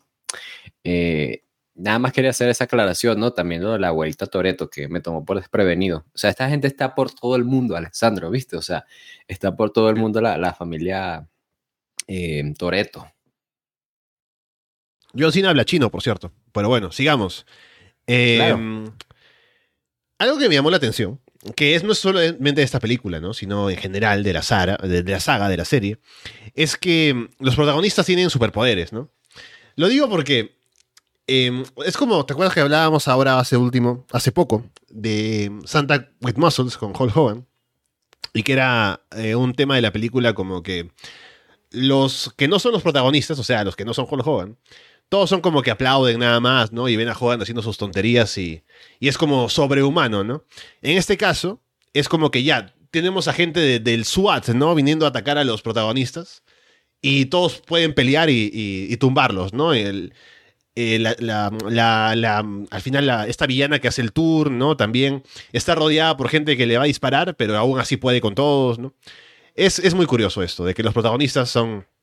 No solamente tienen este. Eh, el, como le dicen, el, armadura de la, del argumento, sino que también son eh, sobrehumanos todos, ¿no? Porque pueden pelear contra el SWAT y no pasa nada. Así que eso me llamó la atención. Pero algo que justamente también fue curioso de ver eh, en esa escena en la cual llega Momoa y le quita como que todo su, su poder a la villana anterior, es que como que dice el tipo, bueno, ¿saben qué? Tengo sus familias, ¿no? Secuestradas, así que eh, miren sus celulares, ahí tienen la prueba. Ahora todos trabajan para mí. Y yo digo, o sea, e-, él, según nos dicen, ha armado toda su red de, poder en base a esta táctica, ¿no? O sea, tiene la familia de todo el mundo en, secuestro, ¿no? Yo me pregunto, o sea, ¿hasta qué nivel llega eso? ¿No, no podría alguien decir, bueno, tiene a mi familia y quien tiene a su familia también tiene la familia secuestrada, entonces diría, bueno, él tiene la familia de todos nosotros, ¿no? De pronto, no sé, hagamos algo para que toda la familia, todas nuestras familias se liberen y nos vamos, ¿no? Pero De alguna manera están todos condicionados por eso. Y de inmediato se olvidan de la, de la lealtad que alguna vez tuvieron con su ex jefa y le apuntan para matarla, ¿no? Y todos, supuestamente en la, en la película, eso que esto no es para tomarse en serio, ¿no? Pero me llamó la atención igualmente que, o sea, aquí está el, el señor Dante con toda su gente, toda la gente que trabaja para él, condicionada porque los tiene amenazados, ¿no? Ninguno es como que trabaja con él porque quiere. Así que eso en algún momento tendría que quebrarse, pero por algún motivo no, no sucede. Bien, después, ¿qué más tenemos con esto? La escena que me gustó también fue esta de la bomba en Roma, ¿no? Una vez que ya descubren que esto fue una trampa y van a buscar a quienes se habían ido para allá a cumplir esta misión. Y mm, hay esta persecución en el camión y el hecho de que está la bomba por ahí. Y es una estupidez también que los policías, los policías en Italia, ven que está ese tipo pelado manejando y que está queriendo salvar al mundo, ¿no? Porque está queriendo parar la bomba de alguna manera, pero dice, no, vamos a dispararle ese porque claramente es, el villano, ¿no? No hay que dejarle salvar a, la ciudad de la bomba. Y al final Vin Diesel obviamente salta de un puente y detiene la bomba, ¿no? Pero es al menos interesante la, escena, está bien, está bien animada en la, en, la, acción y demás. Así que debo decir que es lo rescatable también de la película, obviamente con eh, los carros como armas letales, ¿no? En manos de Toreto y su gente. Sí, es divertido que llegamos al punto que Dominic Toreto salvó el Vaticano. Y ahora la pregunta es, ¿eso es Babyface o Hill? Pero más allá de los temas, los temas morales. Da para, pensar. Yo creo que esta película tiene muchas capas, ¿no? Como una cebolla. Eh, pero más allá de, eso, eh, sí, o sea, es disfrutable porque ahora estas escenas como que van totalmente a lo irreal, ¿no? Dragon Ball Z. Creo que es tan Dragon Ball Z que los malos de la película anterior se vuelven buenos, se unen al grupo y si mueren reviven. O sea, esto es Dragon Ball Z, así directamente, ¿no? Solamente que Goku no tiene pelo y le gustan los autos. Y de hecho, tal vez eh, está el capítulo cuando aprende a conducir Goku, pero no fue tan ah. espectacular como, como esto, ¿no? Definitivamente. Eh, así que creo que llegamos a este punto que ya eh, Toreto salvó el Vaticano y es, maravilloso. Eh, así que estuvo bien esto y más encima está Momoa con todo su manerismo. Entonces, Momoa le da como, porque al final, por ejemplo, lo que me pasó con la 9, que era como que era un spot fest, que era mucho ruido, pero no me importaba. Y por último, Momoa y, todo su manerismo me hacía como entretenerme entre, entre que veía la acción y veía a Momoa haciendo sus estupideces. Y creo que por eso hacía que por lo menos le pusiera atención a todo este spot cosa que no me pasaba mucho con la nueva, a mí por lo menos en particular. Em, así que por lo menos estuvo, estuvo bueno, fue un punto alto, ¿no? Todo esto del Vaticano. la otra, la escena con Jacob también y, y, el niño ahí también es muy buena, pero eh, con Toreto y el avión y aterrizando, es como te ríes, ¿no? Pero te ríes, pero lo disfrutas. Eh, así que por lo menos estuvo, estuvo bien. Así que la iglesia católica pueda respirar tranquila gracias a, a Dominic. Yo tengo miedo de que a, medida que pase esta revisión, termine diciendo que me gusta cada escena o cada, eh, cada momento que está pasando, porque en, en, el momento que estuve sentada no lo disfruté, o sea, lo disfruté, sí, pero eh, después fue como, no, esto está pésimo. No en el pésimo de que obviamente a mí me gusta Rápido y Furioso, porque a mí me gusta la franquicia, de verdad. Hace muchos años la veo, he ido al cine, he pagado entrada por estas películas. Entonces, me siento que igual me siento un poco traicionada por ese pelado. Eh, no, no, tú, no, tú, no tú. no tú, Alessandro, el otro pelado. Y, yo, yo, yo sé que no salvarías el Vaticano, Alejandro. Yo confío en ti. Y creo que hasta el momento no eres degenerado igual, así que hasta ahí. ¿Ya? Aún no, hemos recibido las acusaciones. No hemos recibido acusaciones. es causa de despido. Yo creo que tú tienes un buen caso, Alessandro. Yo como tu representante legal. Em, entonces, ya, tengo ese miedo que voy a decir, porque de verdad que a mí me gustó mucho ese, ese esa escena a pesar de lo inverosímil y todo lo que uno pueda decir, obviamente con la bomba y todo que te transitando, Vin dice con un auto guiando todo ese momento, eh, obviamente es súper estúpido, pero fue muy disfrutable. Entonces yo no quiero que la gente crea que esto es una buena película, porque a pesar de que obviamente eh, Rápido y Furioso tiene su estatus, tiene su reputación, hasta cierto punto llega a ser entretenida, pero siento que estas últimas dos películas han estado tan arriba, over the top, que ya es como demasiado terrible. Pero por eso, o sea, yo voy a decir que lo disfruté porque lo estoy viendo separado, pero si uno lo ve todo junto, no sé si lo va a disfrutar tanto. Entonces, ese es mi miedo un poco, quiero aclarar eso. Así que, pero no, de verdad, esa primera escena por lo menos y todo lo que también, la introducción que se hizo el villano y todo, de verdad que lo encontré muy, muy entretenido. Así que, pero tengan en cuenta esto, que vamos a ir escenas por escena o momentos por momentos. ¿Sabes? Yo, yo estaba pensando que, o sea, ya hoy en día no tuve que ver 10 películas para llegar a esta conclusión, que Dominic Toretto es como la ejemplificación de que el sistema educativo no funciona, porque claramente tú te das cuenta de que el tipo es muy bueno en física. O sea, él viene y dice, si yo le impacto a, este, a esta cosa tantos kilómetros de velocidad, esto va a dar un giro suficiente para empujar esto otro que va a hacer que este cuerpo caiga hacia el agua y estando allí va a comprimir y va a contener la explosión. Todo, eh, todo ese cálculo lo hizo en segundos. ¿Te das cuenta? Pero el tipo no, en, la escuela no le enseñan a hacer eso. En la enseñan en la escuela es, qué sé yo, cualquier estupidez, ¿no? Entonces, en vez de eso, él dijo, ¿sabes qué? Creo que lo que voy a hacer con mi vida es robar carros, definitivamente. Eso es lo que voy a empezar a hacer. Entonces te das cuenta de que este tipo es un genio. O sea, este tipo es Alessandro, este tipo es un genio. O sea, el tipo claro, o sea, dijo. Un buen profesor habría aprovechado esas actitudes, ¿no? Habría visto que de pronto sabe, sabe calcular, ¿no? Sabe ver de pronto las, los ángulos, eh, manejar la física, ¿no? Ve que con carritos en, en, la clase como que hace lanzamientos y. Astronauta. Sería el claro. astronauta de muchos países, porque él tiene origen de muchos lados, imagínate. Entonces, hubiese sido algo más, algo más sensato con su vida en lugar de, de un criminal, me explico exactamente, sí, lo que tú dices. Dando que estas, estas revisiones de Rápido y Furioso también han demostrado la falla del sistema educacional de Latinoamérica, ¿no? ya, pero eso es obvio. Porque sí, eh, mucha gente piensa que en verdad es la película y al final se dan cuenta que son dos tipos hablando durante 90 minutos. Y hablando nomás porque ni siquiera hay imágenes, no hay video, nada. Es la magia de la radio que no pueden apreciar. Ah, ¿Me entiendes o no?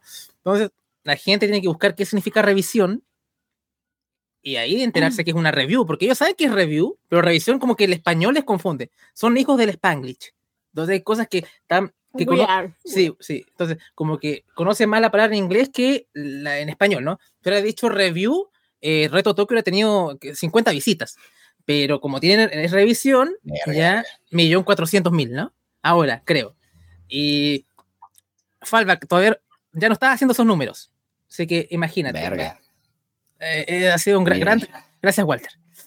están metiendo con ustedes gente que comentó en el video de Tokyo Drift. Yo nada más quiero decir que fue Andrés Bahamonde y no un servidor. ¿Sabes qué? Yo, en verdad estaba pensando que muestra, sí, el, el, el deterioro del sistema educativo latinoamericano, pero es porque uno, no, no, no, no latinoamericano, hispanoamericano. Porque uno, uno va a más de uno que ve eso y dice, ah, yo puedo hacer eso. Obvio, yo puedo hacer eso, obvio. Yo puedo, yo puedo estar de espalda y mientras alguien saca un arma decir, ah, ¿qué pensabas atacarme? En realidad tenía este sensor que hace que tu arma no sirve. Eso no lo hace más de tú, cállate, eso no, nadie, nadie lo hace, ¿sabes? Todos los clichés funcionan en esta película porque es una película. Ese, ese es el problema. Tú no, mira, el, el, tener calle no te hace hacer, no te hace ser como Leti que ve a alguien frente a los ojos y dice, ah, sí, tú vienes con un plan. No, no, nada más te hace tener astucia, eso es todo, o sea, no te hace ser inteligente así a ese nivel, no, o sea, vamos a calmarnos. Yo estaba pensando, ¿cuántas, cuántas veces al, al, qué tan seguido piensas tú en el Imperio Romano, Alessandro? Cuéntame.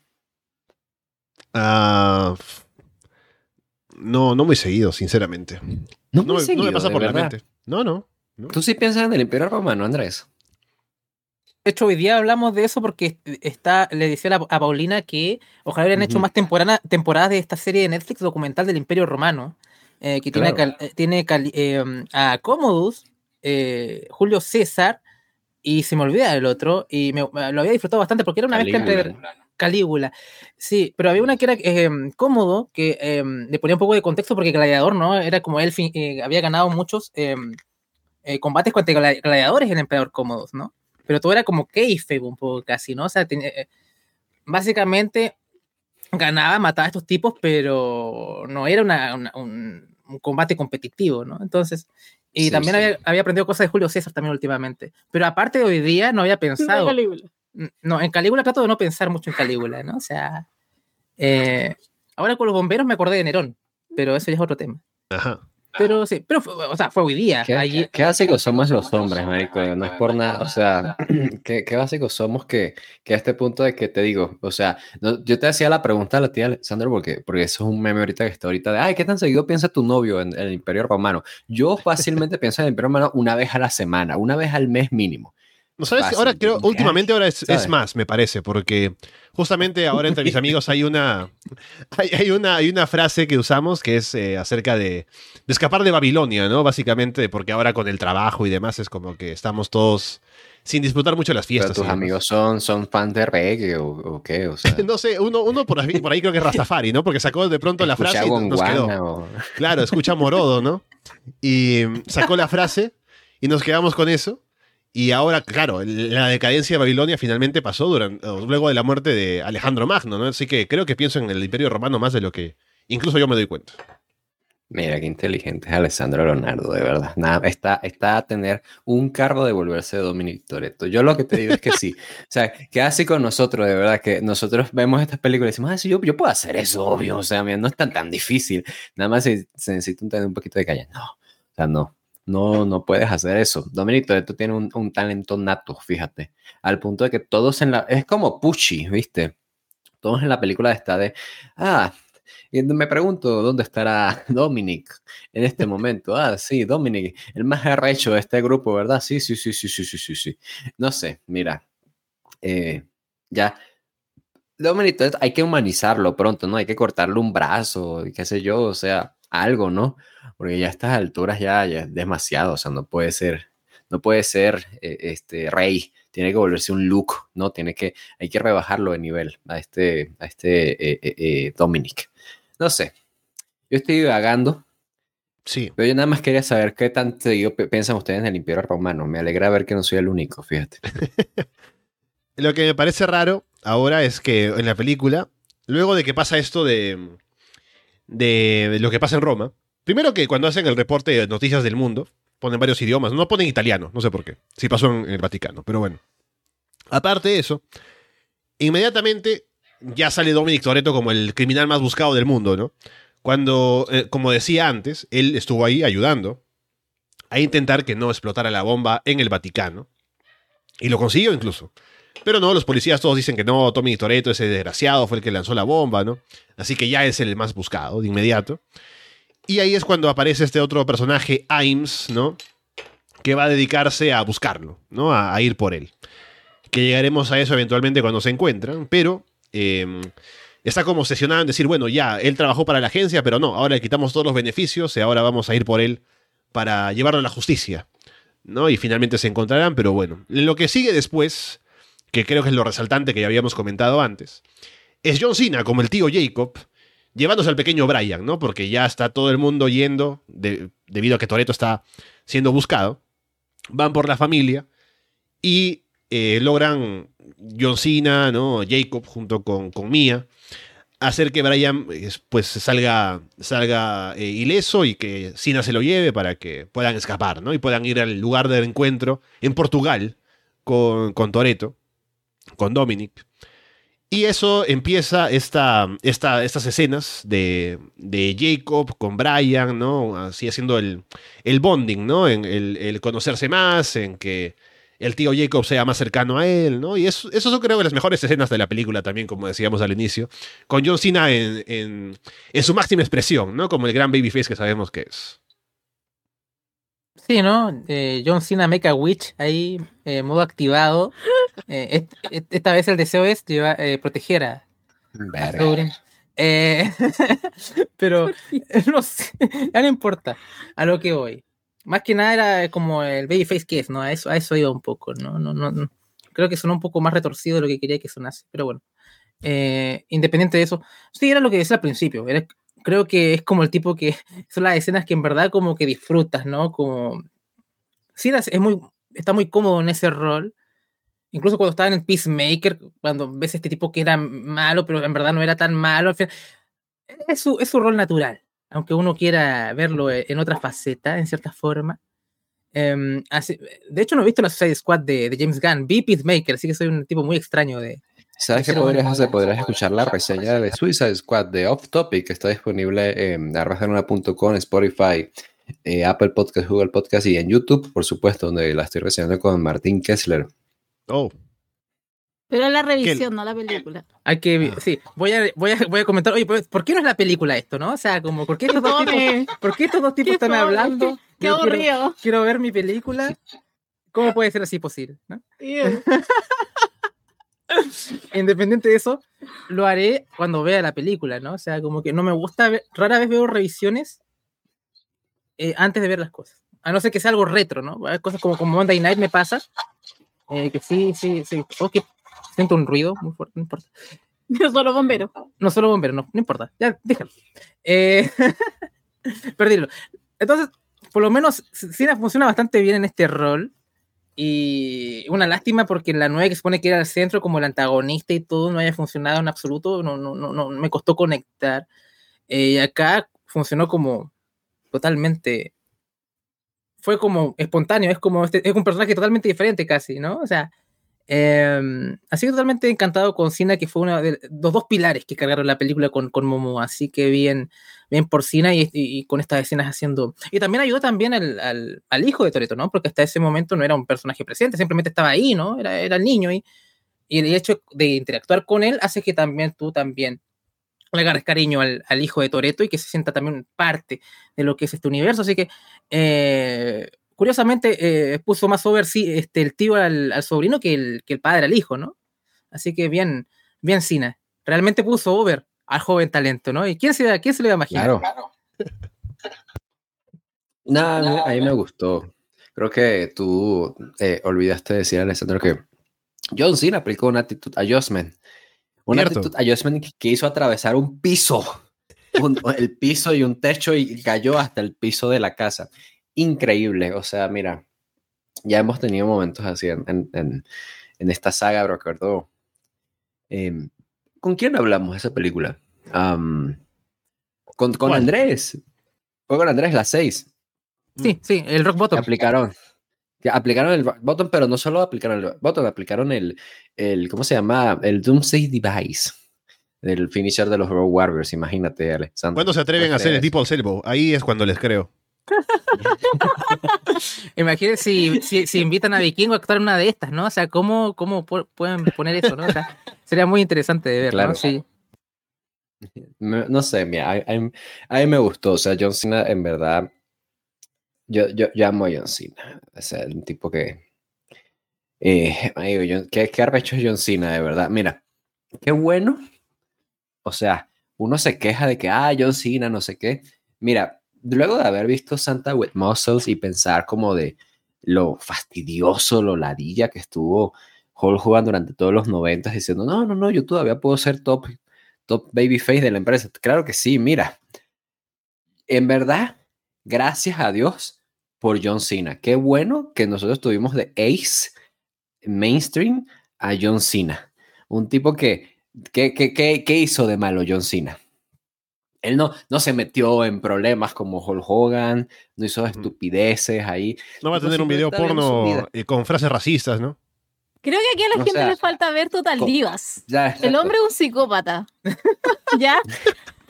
Ya, o sea, pero, lo, mira, no lo va a ser mi novio, ¿sabes? No lo más nada. suave que hizo fue que, que Nicky Vela firmara un contrato para vivir en su casa, así como que no podías ensuciar esto, no podías invitar a tu familia, si invitabas a tu familia tenías que tener tres días de anticipación para decirme y cuántos días iba a quedar. El hombre no está bien, ¿ya? Así que yo creo que aquí falta ver Total Divas un poco para entender esa mente algo no muy sana. Trastornada. enferma. Trastornada. No pasa nada, mira, yo no voy a ser novio de John Cena pronto, ¿sabes? Entonces no pasa nada, mira. Yo tranquilo, yo puedo ser fácil el amigo de John Cena, ¿sabes? Lleva a su casa. ¿Qué pasó? No. Veo. No tiene amigos. Mira, no pero tiene yo, amigos. Yo, amigo. yo estoy convencido que yo podría ser su amigo. Yo firmo un como, contrato con gusto para ser su amigo. ¿Verdad? ¿Verdad? Claro, con todas las condiciones que, me ponga. ¿qué va, ¿Qué va a costar? ¿Qué cuesta firmar un contrato y ser amigo de John Cena? Ay, tuve que firmar un contrato. Y bueno, pero eres amigo de John Cena, huevo, no sé, imagínate. Mira, no sé, yo, yo me a pensar como de, déjenos en los comentarios si ustedes serían amigos de, de John Cena. Eh, yo, yo, yo fácil puedo ser amigo de John Cena, te digo. Y, y, estaba pensando en algo, o sea, tal vez tendría que fingir un par de cositas, ¿no? Como que me interesa el fútbol americano, ¿no? Cosas así, no sé. Eh, no sé, algún, algún, como, ay, no, mira, vamos a ver mi entrevista en Jimmy Fallon y yo tengo que fingir que me gusta Jimmy Fallon. Ay, sí, John, qué cómico. No, algo así. Pero, o sea, no me importa, ¿sabes? O sea, X, soy amigo de John Qué buen amigo, Walter, en todo caso. Sí, o sea. Gracias, ¿verdad? Qué gran persona. ¿verdad? Yo creo que está muy, muy no, no, viene, no viene a ser amigos, viene a hacer dinero. Sí. yo vine aquí, mira, o sea, estoy, yo te estoy apoyando, o sea, a pesar de nada, me importa una mierda esto, pero te estoy apoyando, ¿sabes? No pasa nada, John, o sea Mira, si John Cena está viendo esto, está viendo este programa, que sepa que Alessandro y yo podríamos ser amigos de él sin problema, podríamos firmar cualquier contrato, ¿viste? y no pasa nada.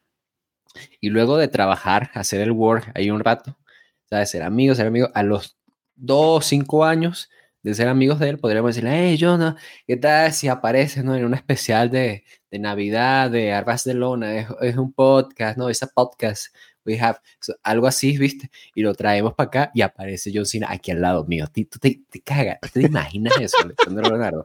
Llego acá, no, muchacho, ay, sí, llegué tarde. Y aparece John Cena aquí, todo así como de, ¿qué? eso, eso sí valdría la pena, imagínate. Yo, yo sí firmo contrato si, si conseguimos a John Cena para, para un especial de Navidad. Eh, cuando celebremos los 20 años de, de Arras de Lona. ¿Te imaginas eso? Bien, sigamos entonces. Que por cierto, acá pregunta Nehemías. Ya le responde Paulina, según veo, que Fasten dura dos horas y 20 minutos. Lo mismo que va a durar este programa, por cierto. Para que la gente en YouTube sepa que este, bueno, puede ser el programa completo. Que por cierto, también, una vez que se publique este programa y esté puesto en YouTube, le voy a quitar todas las referencias a la Navidad, ¿no? Voy a poner la, el póster tal cual de Fasten, ¿no? Así que seguimos con la tendencia marcada de programas anteriores. ya, Pelado. ¿Viste? Mentiroso. Sí, ya empezamos. Te teníamos arriba, Alessandro, porque nosotros era más que nada apelar a la ignorancia. Ahora tú estás explotando la ignorancia. Claro, antes. quiero que sepa que yo no, yo no estuve de acuerdo con esto. Yo no firmé un contrato, a diferencia de con John Cena. así que yo no estoy de acuerdo con esto, ¿eh? Es más bien un experimento social, ¿no? O sea, ya sabemos que ha pasado eso en, antecedentes previos. Un experimento social. Vamos a ver qué pasa otra vez, ¿no? o sea, viene y me dice, ah, no, un experimento social, o sea, coño, o sea, de verdad, o sea, gente de, que gente que se creyó que de verdad encontrarían Tokyo Drift gratis en YouTube. Primero, qué pendejos. Y segundo, que sepan que eso fue un accidente, o sea, algo completamente fortuito. Claro, aparte, yo no estoy diciendo que voy a poner. que ver con esto.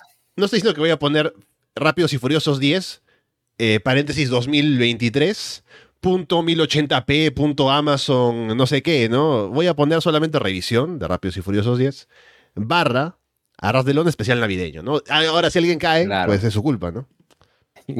Poner revisión entre paréntesis al final, ¿viste? Poner Fast 10 y hasta el final poner entre revisión. También, ahora que. Sí, dale, dale. 100% real, no fake, ¿no? Eso nos falla eh, para acreditar la autenticidad. Eh, pero bueno, sí, de hecho ya las otras revisiones decía, por ejemplo, off topic, ¿no? O sea, literal en el, en el nombre. O sea, tú más allá, hubieras ignorado la palabra revisión y de pronto dice RDL off topic y después ves el nombre del canal que dice Arras de Luna Podcast y aún así la gente esperaba eh, la película. Así que bien. Voy a poner español latino, ¿no? Como por, porque la gente, hay mucha gente que no le gustan los subtítulos y no va a ser un engaño porque en verdad es español latino, a no ser que llegue Carlos y de pronto ya hable en español de España. Pero, Para que sepan que esto es un podcast de español latino, obvio, sí, claro. Imagínate. Mira, yo nada más quisiera aclarar, ya, ya que estamos en este tema, ya, ya es que coño madre, pues yo, yo nada más quisiera decir que, de verdad, si tú de verdad caíste en mi reseña de Tokyo Revenge diciendo, ay, es la película, digo, tú de verdad Mira, qué pendejo eres. O sea, tú de verdad pensas que te iban a encontrar una película Rápido y Furioso gratis en YouTube. O sea, tu mamá te dejó caer de la cuna, cabrón. De verdad, tú eres tan estúpido que vas a encontrar una película así gratis en YouTube. Tú eres estúpido. Marico, tienes HBO más, no te cuesta nada, te cuesta menos de 5 dólares al mes, que es menos de lo que cuesta el Patreon de Arbaja de Lola, que cuesta 5 dólares al mes, imagínate. Claro, solo que menos valor ahí, que el Patreon. Claro, y tú estás ahí, ay, voy a encontrar ahí la película. Qué pendejo, marico, es pendejísimo, qué estúpido, de verdad. Tú pensando que ibas a encontrar esa película en YouTube. Qué estúpido, eso te lo digo de frente. Y no tengo ningún, ningún para decir esto. Tú de verdad piensas que vas a encontrar una película rápido de gratis en YouTube, estás mal, marico, mal, mal, mal, mal, mal. O sea, mal, mal, mal. Paga tu manutención. O sea, ve y paga tu manutención alimenticia, es lo que tienes que hacer, porque seguramente tienes una de No, mira. Nada más quería decir eso y desahogarme, porque de verdad que gente tan pendeja que me deje esos comentarios que, ay, yo pensaba que tú era... Cállate, cállate, de verdad, que pendejo. Dicho eso, acá, sí. Aquí hay comentarios, yo tengo comentarios acá.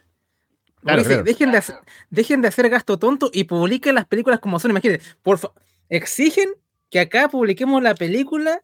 Eh, aquí hay gente que este, critica la salud mental de, la gente que está hablando. ¿no? Dice, ¿qué te pasa, amigo? ¿Estás bien? Yo también. Sí. What the fuck, XD. Mamá huevo, yo pensé que la película era verdad. Como que también está como mal escrito, o sea, como mal redactado. Ah, bueno, el coño tu madre, para empezar. Y segundo, y segundo, o sea, como de, ajá, yo, ah, no, mejor publica la película. Ay, ya, tienes razón, lo digo, ya, ya vengo, voy por la película. Espera que consulto con Vin Diesel, ¿no? Que me la deja publicar en YouTube. ¿Tú de verdad que yo crees que yo voy a hacer eso? Sí, o sea, yo tengo un contrato con John Cena, con Vin Diesel no puedo, no puedo hacer eso.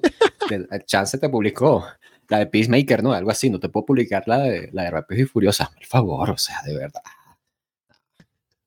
No sé. Luego, si, nos falta tiempo, podemos leer los comentarios del, del video más visto de Arras de Lona, ¿no? Solamente decir, mi comentario favorito. Quería ver películas, no escuchar miserias.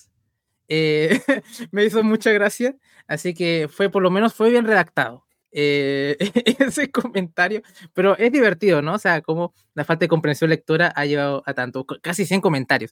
Eh, impresionante para llegar a dos horas y veinte, a ver si tenemos tiempo para leer algunos comentarios más. Pero bueno, sigamos con la película de momento. Eh, Toreto se esconde en Brasil. Y tenemos una escena que es bastante. da el recuerdo de los inicios de, de, de decir. De Rápidos y Furiosos, ¿no? Con una carrera callejera. Con la gasolina, como decía más temprano. Y una escena que está bastante bastante bien, ¿no? En, lo gráfico, ¿no? Con los motores, con el nitro y demás. Y que termina siendo un momento en el que se ve más de lo psicótico que es Jason Momoa reventando los carros, ¿no? Y esta chica que es la hermana de no sé quién, ¿no? Que todos, todos son familia, ¿no? Y se termina. Ah, ya déjame, ya una aclaración ahí, porque sí es importante, Alexandro. Ella es la hermana de la mamá de el hijo de Toreto. Oh. ¿Ves? Es que es que en, en. Ay, perdón, tengo hipo. En Rápido y Furioso 5, Dominic Toretto y Elena quedan como pareja. Pero en Rápido y Furioso 6 descubrimos que Letty, que es la que viste en esta película, sigue con vida. Ajá. Entonces Dominic como de, verga, no, tengo, tengo que ir a verla. Y Elena dice, sí, tú ve con ella, dale. No, no hay problema, Dominic. Y él va. Y él va y, le descubre y le devuelve la memoria. Y vuelven juntos. Y Elena, esa es una revisión que hicimos con Andrés, no me lo voy a dejar de mentir. La dice, no, no hay problema. ¿Sabes qué? Ve con ella. No pasa nada. Eres demasiado hombre para mí, Vin Diesel. Quiero decir, Dominic Toretto. Eres demasiado hombre para solo una mujer, ¿no? Tenemos que ser más de una siempre. Claro. Entonces, luego, Elena Elena desapareció, Elena salió de nuestras vidas, pero en la octava película vuelve Elena porque las tenían secuestrada y revelan, entonces, Cypher, la mala de, de esa película, revela que Elena está secuestrada y que tienen al bebé de Toreto, al cual Elena le ocultó a Dominic. ¿Me explico? Entonces, como de, verga. claro, esta película hay que verla con árbol genealógico, ¿no? Así como cuando lees 100 años de soledad. Hay que armar tu arbolito, ¿no? Para no perderte. Porque yo no, no hice eso, por eso no sé nada. Pero bueno. Estando en este punto. Entonces, esta chica es la hermana de, Elena, solo para aclarar esto. Es la cuñada en cierta forma, la tía del hijo de Toreto. Ajá. Familia, para resumir, ¿no? Y es lo que Todos son familia. A Toreto, sí, sí, sí. Entonces, finalmente, pues se alían, ¿no? Ella le muestra algunos documentos que tenía por ahí guardados y demás. Y todo esto lleva a una carrera en, en Brasil, una persecución, básicamente porque está eh, Toreto queriendo eh, escapar. Esto no es, es en Portugal, ¿no? Según tengo entendido, porque está, ahí John Cena y, y Brian y finalmente quieren encontrarse. Y claro, ah, no, me estoy equivocando, estoy saltándome eh, partes. Estamos en el momento en el que atrapan a Toreto en el puente, donde fue la final de aquella película en Brasil, la 5, si no me equivoco. Y este oficial, Aims, se da cuenta en ese momento de que, ah, no, tenía razón, Toreto, eh, te persigue a la gente, ¿no? Porque a él lo terminan atrapando, pero luego atacan el, la camioneta en la que estaban y aparece otra vez eh, Dante y están queriendo acabar con Toreto, o bueno, hacerlo sufrir, ¿no? Porque esa es la, directiva de Dante, ¿no? No matarlo, sino hacer que sufra, básicamente. Y es cuando Aims dice, no, Toreto, tenías razón, vamos, te voy a ayudar, vamos por tu hijo, ¿no? Y mm, ahí es como nos encaminamos a que vayan a Portugal, al punto de encuentro, y que tengamos esta persecución, que es increíble, ¿no? Con John Cena, con Toreto, con eh, Dante, eh, con helicópteros, ¿no? De que em, en un momento enganchan a Toreto por ahí con dos helicópteros, que en teoría tendrían que poder levantarlo como si nada, pero no, el carro de Toreto es demasiado poderoso, así que le mete el nitro y hace que los helicópteros se choquen entre ellos y luego no solamente eso, sino que haciendo un giro con el carro, golpea con el helicóptero al carro del frente, ¿no? Entonces es todo un, trajín. Pero también en este proceso, John Cena se sacrifica en un momento para hacer que Toreto pueda pasar y atrapar a, Dante que se llevaba a su hijo, ¿no? Así que es otra escena así como la de más temprano, en Roma, que está bien en cuanto a la acción, ¿no? Que es todo estúpido, pero que te divierte, ¿no? Así que es otra escena también de las rescatables y más impactantes de esta película esta persecución. Sí, ¿saben qué? Como Sina era un pilar importante de la película que la hizo disfrutable junto a Momoa, eh, lo del sacrificio como que me dolió, ¿no? O sea, como que en verdad lo sentí que no, no, o sea, de lo poco bueno de esta mierda, así como que se fue, pero por pero siempre vuelven estos tipos, ¿no? O sea, nunca va a sobrevivir. Porque mira, uno, yo tengo, tengo mi teoría, ¿no? Uno, vimos que Toreto salvó el Vaticano. Dos, Sina, antes de, comillas, morir, toma el, crucifijo. Entonces yo creo que Dios podría intervenir y salvar a Sina. Esperemos que en la última parte aparezca eh, sano y salvo. Pero igual fue bastante visual su muerte. O sea, como es raro que no... Eh, Em, raro que volviese, pero debería volver, porque era de lo, de lo mejorcito de la película. Cosa más rara han pasado. Ah, ¿eh? Ya hablaremos de cuál fue la última escena de la película, porque eso sí que es lo ah, más... sí. Nada, y que alguien haya estado vivo es un poco complicado. Sí, o sea, como que es, duro de matar, pero todos son duros de matar, ¿cierto? que, que por eso es que es tan increíble que pueda revivir el personaje de John Cena. Sí, eh, eh, ya, no, ya las muertes no provocan nada, es como murió, ¿cierto? O fue. fue, pero a lo mejor vuelve. ¿No? O sea, como que volvió el chino, ya vamos a ver quién volvió. Volvió Leti. Volvió Leti, volvió el chino, ¿quién más volvió? Han, para que no digan que uno es como así. Han, no el chino, Han. Ah. Sí. Eh, ¿Quién más volvió? Tenemos miedo a la cancelación. Yo temo mucho la cancelación. Eh, sí, menos mal que nosotros tenemos un público bien eh, fiel, pero no somos mainstream, ¿no? El podcast tiene su nombre, más allá de los intentos que hemos hecho por eh, mancillarlo, porque hay gente que los reality hemos encontrado nuestro espacio y un público. un público enfermo que, que gusta de los reality. No, pero em, por lo menos el sacrificio me dolió, como me impactó, pero como fue lo mejor de la película casi Cina, fue como, Dios, ¿no? Porque eso no está yendo lo, lo mejor, ¿no? Eh, aún así, viendo la tasa de mortalidad tan baja en esta saga, eh, porque si eres malo tampoco mueres, te haces bueno, y si eres bueno te mueres, pero es como que simplemente son vacaciones por un par de películas. Mm. Así que a lo mejor vuelve eh, el bueno de Jacob. Ah, verdad, se me olvidó que igual va a aparecer alguien al final de la película. Que pensamos que estaba muerto, pero que no. Y que me hizo mucho enojar. ¿Cómo termina así? Pero ya llegaremos a eso. Ya llegaremos a eso. Yo, yo me sentí muy triste cuando murió Jacob. O sea, yo dije como de puta madre. O sea, traes finalmente un hermano de Toreto y lo matas a las dos películas. No, me niego a creer. Pero dadas las circunstancias en la vida real, qué bueno que Jacob vaya a ser el nuevo protagonista de esta saga, fíjate. Eh, el nuevo gran protagonista, el nuevo top, el nuevo ace de esta saga, gracias a que eh, Dominic y Brian murieron en, esa, en ese trágico accidente, ¿no? Al final de la película, ¿no? Eh, porque claramente murieron luego de las noticias que han salido. Mira, yo nada más sí estaba pensando que se me ha parecido gracioso, cuando lo he mencionado lo suficiente, como cada película de Rápidos y Furiosos intenta apelar a un público, no un público distinto, pero a un país distinto. Viste que, por ejemplo, la 6 es de bueno, vamos a ser un poquito más europeos, ¿no? pasa en Londres, ¿no? La mariquera, ¿no? Pasa ahí en, Londres. Y dice, bueno, no, es la 5 en Brasil, ¿no?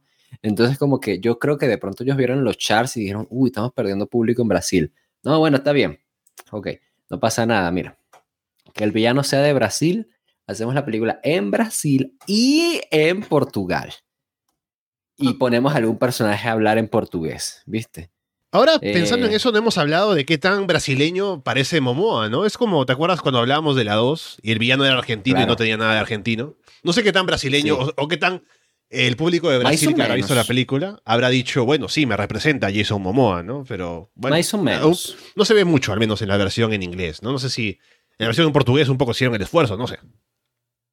Mira, sí, sí, o sea, sí la escuché a, a este Momoa diciendo Okara y cosas así, bien brasileñas.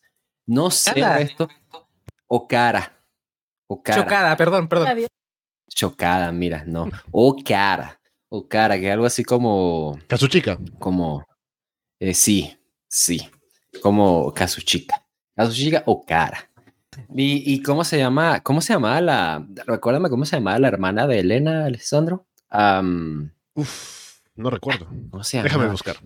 No me, hagas, no me hagas esto. ¿Cómo se llamaba la hermana de Elena? Ella, ella, ella habló mucho portugués. Yo creo que lo habló bien. Yo hablo más o menos portugués, então o acho que puedo entender más o menos lo que están hablando. Y yo creo que ella se estaba más o menos hablando allí, ¿viste? Pero no sé si de pronto alguien le dice, ah, sí, sí, sí, sí. Eh, Elena Isabel. Yo diría Isabel, Isabel, sí, Isabel, Isabel. No es Brasil, es Brasil. Eh, hay un video de, de las Misses Mis Universos presentando en su país y me, mata Brasil porque dice Brasil. Brasil. Estoy divagando. Lo que estaba diciendo es que sí, yo creo que yo soy sí, sí, me, sí tiene cara más o menos de, de, mínimo de portugués, tiene cara Jason Momoa. Tiene cara, igual la salvaron porque en la película dijeron, no, es que su mamá es de las islas del Pacífico. Mm. ¿Cuál? Yo no sé, podría ser cualquiera, ¿no? Pero bueno, está bien. Yo, está bien, está bien, está bien, me puedo creer que sea más o menos portugués. Eh, yo dije, bueno, está bien. Eh, igual han hecho esto antes, ¿sabes? No pasa nada. O sea, Toreto es un carajo que llega a Brasil y le hablan en portugués como en esta película y él entiende qué es lo que le están diciendo. Es como, ¿cuándo tú has escuchado portugués en tu vida, Toreto? En tu vida has escuchado portugués. O sea, tú piensas que portugués es, qué sé yo, una ciudad en México, ¿sabes? O sea, no, no sabes nada de eso. Pero este tipo sabe de física, sabe español, sabe inglés, obviamente, sabe este, portugués, tiene familia en Cuba, como ya hemos establecido en películas anteriores. O sea, no sé, mira, yo en verdad me pierdo acá con, con el, el árbol genealógico Toreto. Entonces yo solo quería, primero quería presumir que hablo más o menos portugués y segundo, yo nada más quería decir que sí estaba bastante eh, triste por la muerte de Jacob. El tipo, o sea, no sé, o sea, a mí me pareció la película 9, una película que sí fue un poquito meh, ¿sabes? Como que bajó un poquito de la anterior, sin embargo, todo el, todo el peo de Jacob y de Dominic, ahí me encantó, ¿sabes? De verdad que era el Padrino 2. Estoy diciendo que es mejor que el Padrino 2. Sí, coño tu madre, es que algún problema. No, me vas, ay, ay, no vas a hacer nada. cobarde, me vas a dejar un comentario allí. Tú crees que no estoy acostumbrado. Tengo un video de un millón de reproducciones de gente diciéndome, ay, debiste subir la película. O sea, me va a importar tú. O sea, no. Dime. me imagino un tipo diciendo, ¿sabes qué? Más encima no es la película y este tipo me dice que, este, que fue mejor que El Padrino 2, ¿no? O sea, o sea el tipo, para poder comentar con hate, escuchó dos horas de, de, una hora y cincuenta de programa, ¿no? Y después dijo, no es la película y encima me vienen a decir que El Padrino 2 está por debajo de Rápidos y Furiosos, ¿no? Mira, a mis ojos, cualquier película está bajo esta película. Esto es una maravilla, definitivamente. Y yo nada más quería decir eso, que es una pérdida lo de Jacob. Sin embargo, las noticias en el mundo real me dan esperanzas de que Jacob en efecto haya sobrevivido todo esto y resulta que es el nuevo Ace de esta saga. Y qué pena que Dominic Toretto haya muerto en ese terrible accidente, ¿verdad? Y haya tenido que ser recasteado por... Bueno, francamente puede ser recasteado por cualquiera, ¿no? Porque cualquiera podría parecerse a Dominic Toretto. Hay un video, ahorita se los voy a mandar mientras estás hablando tú, Sandro. Increíble que ejemplifica esto. Pero sí, vaya. Estoy muy triste por lo de Jake, como, pueden notar. Igual trae difícil recastear a Diesel porque los pelados más famosos del mundo ya están en la saga, ¿no? O sea, está Dwayne y está Taham. Entonces, ¿qué, pelado con Star Power ponemos acá, no? O sea, ¿qué otro pelado tiene más Star Power que Staham y Dwayne? Eh, no se me ocurre. Mira, en películas, en películas que tú y yo podamos ver, no. ¿Sabes? O sea, en uh, películas que, que a Johnny niños, definitivamente no. ¿Sabes? Exacto. Alessandro, Alessandro dijo el nombre porque arruinas el meme. O sea, sí. O sea, que, que tú y yo, porque niños puedan ver en la película, no. Pero sí se puede conseguir uno por ahí, sí. ¿No te imaginas los créditos? Hubiera sido eh, Johnny, Johnny Pecados, Juanito Pecados ahí al final de la película. Juanito Pecados, me encanta. O sea, Johnny Sins ha sido en su carrera doctor, ha sido repartidor de pizzas, ha sido ingeniero, no, sé qué cosa ha sido. ser Dominic Toretto, claro. O sea, ¿Por qué no podría ser un conductor de, carreras que convertido en agente gubernamental y, y eh, prófugo de la, de la, justicia, ¿no? Podría serlo sin problemas. Así que yo confío en Johnny Sins, pero no creo que hagan el casting porque no se atreve. y seguro lo ha sido antes, ¿verdad? Busca lo suficiente seguro y lo ha sido. Alguien que sepa, alguien, un hombre de cultura que sepa de la eh, filmografía de Johnny Sins puede decirnos y sacarnos de la duda. Hombre de cultura, marico, estás espantando a Paulina, o sea, pobrecita, vale. Bueno, si alguien, si alguien sabe, ya nos manda ahí por el grupo de Telegram de Arpas de Luna que está aquí abajo en la descripción, ¿no?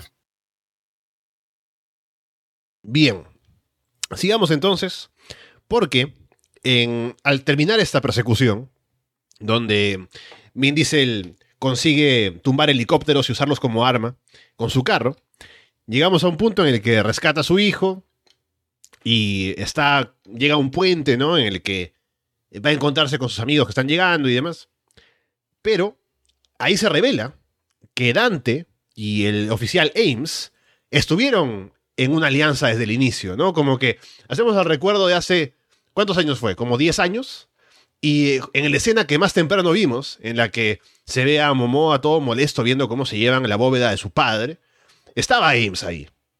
Y le dice, ah, ahí empieza nuestra buena amistad, ¿no? Entre nosotros, nuestra buena asociación, ¿no? Esto antes de que sepamos de que van a matar al padre y que Momoa va a caer al mar y todo lo que va a pasar con Toreto, ¿no? Pero ya sabían que serían aliados desde ese punto y sabían que Ames iba a llegar a ser oficial y iba a llegar a ser la cabeza básicamente de la, de la agencia esta, ¿no? Ya tenían todo planeado desde ese inicio. Y llegado a este punto se revela que Ames llevó a Toreto ahí para que luego tumbe el avión de sus amigos y lo traicione. Y finalmente hay una explosión ahí por, eh, causada por Dante y demás para que maten a Toreto, que efectivamente sabemos que murió en ese lamentable accidente que seguramente saldrá Jacob, ¿no? Salvando a Brian, ¿no? Toreto lamentablemente no pudo sobrevivir y será esa la continuación de esta película, que además termina en ese cliffhanger, pero no solamente con eso, porque también tenemos el encuentro de los otros, el otro grupo, ¿no? Con, con Roman y Ludacris, ¿no? Y eh, Tesh y los demás, y Han, ¿no? Y la chica, que no me acuerdo el nombre, no porque, no, no por otros motivos, más allá de que los otros los recuerdo de otras películas, pero de la película en que salió ella, ¿no? em, encuentran a, a Shaw, ¿no? A Statham. Y sabemos que va a estar aliado él con ellos. Él, bueno, no necesariamente junto con ellos, pero él va en un plan de venganza por su lado porque amenazan a su mamá o algo. Y aparte de eso, también tenemos la aparición de Giselle, ¿no? De, de Gal Gadot, que aparece para salvar a Alexi y Cypher por ahí en, en la Antártica. Y al final, también, para preparar la secuela, en una escena a mitad de los créditos, aparece nuestro querido Dwayne The Rock Johnson, que también tiene alguna amenaza puesta sobre él por parte de, de Dante. Así que todo el mundo viene aquí. No sé qué tanto veremos en pantalla a la vez a Dominic y a, a The Rock. Eh, bueno, sobre todo considerando que Dominic puede que no ni siquiera salga en la película.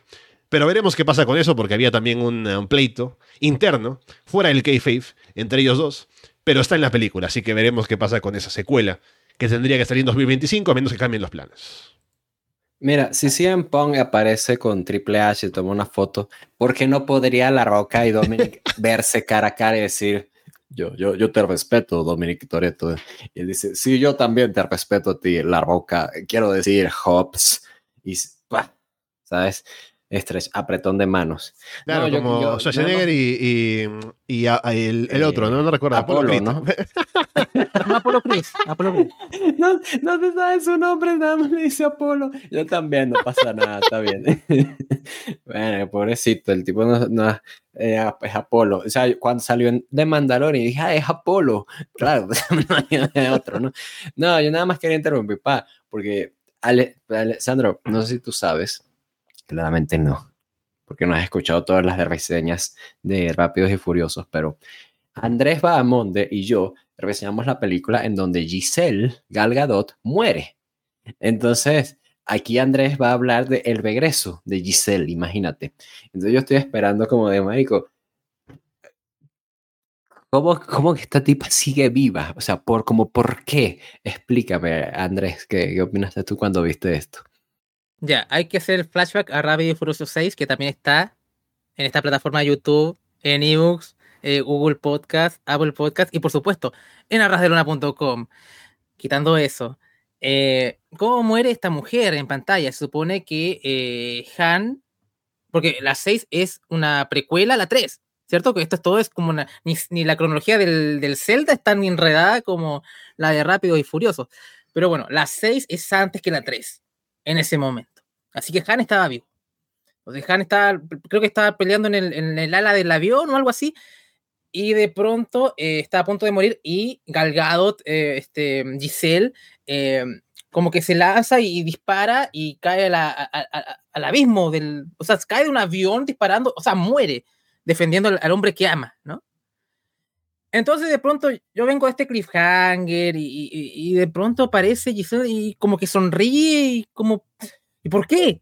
O sea, o sea, estaba muerta, ¿por qué le iban a buscar? ¿Por qué volvió? Hay un montón de preguntas que necesito, necesito respuestas y dudo, y, dudo, que me las den del todo. O sea, ya la resurrección de Han fue muy, muy complicada de, justificar, por decirlo de alguna forma. Entonces, eh, a mí me cagó la película. Ah, ¿Quieres hablar, Walter? Perdón, interrumpe. Tiempo, porque yo sí estaba pensando, y a lo mejor tú me puedes ayudar en esto. ¿Giselle conoce a Letty? Sí conoce a Letty. Se conocieron en algún punto. Porque Letty muere en la 4, ¿verdad? En G, pero Letty se fue. Sí se, o sea, sí se conocieron, como para que Letty la vea y diga, ah, no, ah, no mames, es Giselle, la que se había muerto hace tantas películas. Ah, ella es Giselle, yo la conozco, ¿no? Claro, o sea, no, sí, no, sí se conocen, mínimo de vista, ¿no? O sea, porque ahora estoy dudando mucho. No sé, tú que, tú que viste esa película conmigo, sí se conocieron en algún punto, interactuaron, no sé. Mm, diría que... Sí, pues, cuando estaban enfrentados. Claro, porque, o sea. Sí, porque hay un momento en que Leti y. Leti estaba en el equipo contrario. Sí, pues estaba en el equipo contrario, con. Puede ser. Y de ahí, sí, pues, y de ahí se divisaron. O por lo menos te, cuando Cho le mostró a toda la gente que estaba con el grupo de, de Toreto, ahí aparecía la cara de eh, Leti. O sea, el, no, de del personaje de Gal Gadot. Giselle, el Cho con pelo, no el, no el pelado, que es eh, Staham. El, sí, de, el true, el verdadero. Sí, el verdadero. Sí. Sí, sí, eh, no se cruzaron. Sí, puede ser. Pero em, incluso pensando más allá de ese cruce, tampoco es que haya habido un, momento de, de, comunión o que hayan tenido tiempo en pantalla juntas, así como de, de amigas. O sea, como que está muy tomado por los pelos, simplemente es como el shock nomás. Y, y eso me. Porque igual dije, ¿sabes qué? Me pasó un buen rato viendo esto, ¿no? O sea, entre Cina, las escenas de acción, Momoa y su manerismo y, y, su intento del bromas. ¿Saben qué? Lo acepté. Mucho mejor que la nueva, en mi opinión, incluso. Pero de pronto llega esto así, como que no, no, tampoco es que el personaje de Gal Gadot, a diferencia de, de, Han, que igual tuvo un papel muy importante en la 3 y su muerte igual causó cierta, cierta impresión, pero Gal Gadot en sí, ella lo que es la franquicia, no es alguien que te llegue emocionalmente o tampoco pasaste mucho tiempo con ella, ¿no? Entonces que vuelva, no te pasa nada. Entonces quedas como, ¿por qué? Y ese es el problema. No es Han, ella no es Han, ¿me entiendes? Y creo que ahí falla. Incluso ya la resucitaste porque sí, ya, pero no, no es un personaje querido, ¿no? No es como, mira, no, no es y creo que por ahí falla. Y ahí me jodió la película. Fue como que fue como con gusto a. Lo estaba pasando bien y vino, vino Gal y me arruinó un poco el final. Me dije, ¿sabes qué? Fue un arpegio furioso, estuvo bien. Toreto haciendo cosas eh, inverosímiles, pero ok, divertido, digerible. Y me, pusiste esto, como un, gran momento que en verdad no importa. Entonces, eh, ahí creo que falla. Ella no es Han, que por lo menos él, él tuvo casi una película para él, casi era el coprotagonista con, ¿Sabes qué? Ni siquiera me acuerdo cómo se llama el protagonista de la tercera, pero de Han sí, porque el tipo se derrapaba, ¿no? O sea, que era un, era un crack, ¿no? O sea, eh, tiene carisma Han. O sea, es, eh, a diferencia del protagonista de la 3, que caía bien, pero, o sea, no tenía el carisma de Han. Eh, el Factor lo tenía, lo tenía el hombre. Pero Gal Gadot no tiene el Factor, en mi opinión. Eh, es guapa, simplemente, bros. Es guapa, nada más es guapa. Y nos podrían patear el trasero, nos podrías patear el trasero a todos aquí presentes, o sea, porque está entrenada y todo en Fuerzas Armadas, ¿sabes? El de tipo de Krav O sea, yo me lanzo a, a, a, de, bueno, muchachos, yo voy a atacar primero y, me, y les devuelvo a ustedes una pelota con forma de Walter, ¿sabes? O sea, si nos patearía el trasero a nosotros, fácil, sin ningún problema. Acá veo que preguntaba Nemías el orden cronológico de Rápidos y Furiosos. Lo tengo aquí, solamente para tenerlo claro, ¿no? Primero está la 1, luego la 2, luego Fast and Furious de 2009, que no sé qué número es. Luego Fast 5, ok. Luego la 5, luego la 6, luego recién Tokyo Drift. 5. Ok, claro, Fast 5, ¿no? O sea, no me tienes que aclarar eso, Walter, pero gracias. Luego la 6, luego Tokyo Drift, Luego la 7. Luego The Fate of the Furious. Ahí sí, dígame, dime, Walter, ¿cuál es? La 8 será. Coño, no sé. Este, claro, la 8 es la que nos falta, ¿no? Sí, sí, sí. Luego, luego está el spin-off, ¿no? De Hobbs y Shaw. Luego 9 y luego 10. Así que no está tan, tan enredado. Solamente es como que Tokyo Drift está por ahí.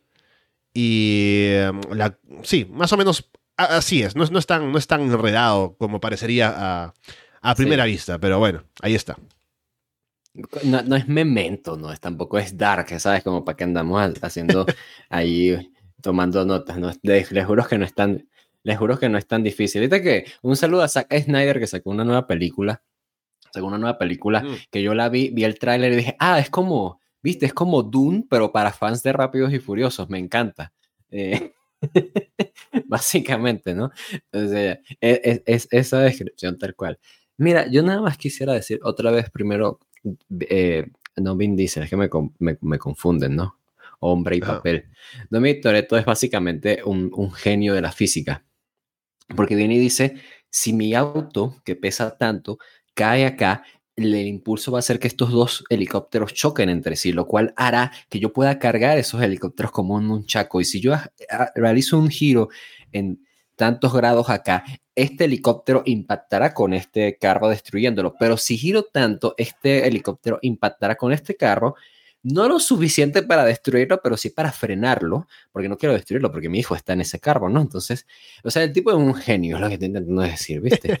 Él viene y dice, yo voy a hacer todo, yo, yo, yo sé lo que tengo que hacer, mira, ni, ni Stallone, Schwarzenegger, esta gente vino y estudió tanto como Dominic Toretto, tiene este talento para cálculos así, y así al aire como, como, como Dominic Toretto sí tiene.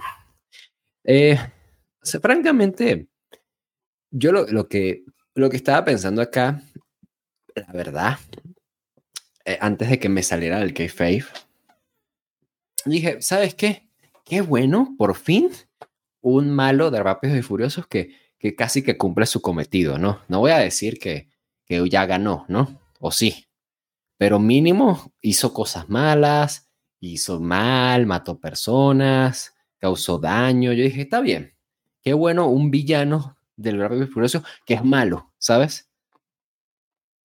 Sandro, la película de La Roca, de Rápidos y Furiosos, no se va a llamar Hobbs and Shaw 2, porque no va a volver el transportador a trabajar con La Roca. ¿Por qué? Yo qué sé. Da igual. Se va a llamar. ¿Qué será? Tan simpático que es Dwayne. Sí, ¿verdad? Y tan simpático que se ve, o sea, dando regalos a, gente pobre y así, ¿no? Eh, su, Instagram, o sea, su Instagram es la prueba de que es una maravillosa persona. Y la película al parecer se va a llamar Hobbs and Reyes. Oh. Por Dante. ¿Verdad? Y yo me pongo a pensar, no me vas a decir que Dante va a ser el turn babyface. Como a estas alturas va a ser, ¿quién es el malo entonces? O sea, ¿quién, coño es el malo en estas historias? Nadie. El malo son los amigos que hicimos en el camino. Mira, ya a estas alturas, francamente, yo hasta me lo puedo creer. dije, mira,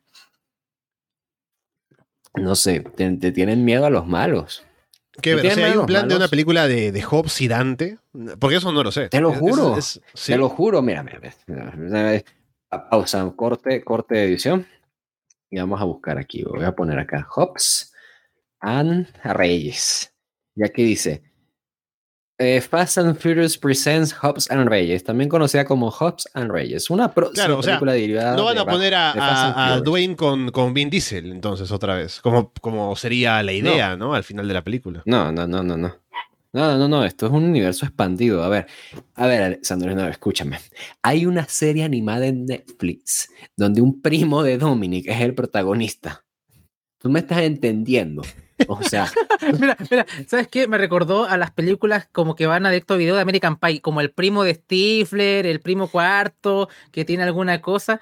Creo que Radio Frost está siguiendo ese mismo camino. ¿No sabía lo de Hobson Reyes?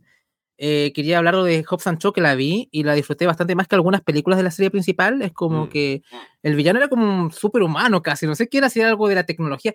Ya era una cosa, ya. Ya era una película de superhéroes directamente casi. No, pero sí, ni siquiera estoy exagerando. Ya, esto, ya estamos rozando eso ya en Rápido y Furioso. Pero Hobbs and Shaw, como ya no es los autos, ya, ya directamente nos fuimos como a, eh, al terreno de película de superhéroe y la disfruté, la verdad, ya típico papel de Ryan Reynolds también que hace de Deadpool sin ser Deadpool y todo esto. Eh, pero diría que bastante mejor que algunas de la misma saga principal, así que le recomendaría echarle un vistazo porque por lo menos para pasar un buen rato, yo me, me pasé un buen rato viendo Hobbs Sancho y salía Roman Reigns también como el, eh, sí, em, en, en, esa película recuerdo, no hace mucho, pero ahí está haciendo pantalla.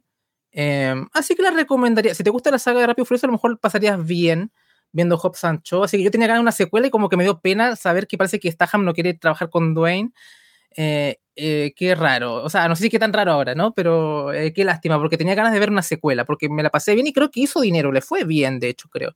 Así que bueno. Sí, Es que los dos tienen ese, como esa cláusula de que no pueden perder en las películas. Cierto, ¿no? O sea. Entonces, como que ahí tiene que, uno de los dos tenía que perder a su y no quería, entonces ahí ya se armó el conflicto, pero. Ellos sí terminan su historia, siempre. no, no, no lo transan. No. No.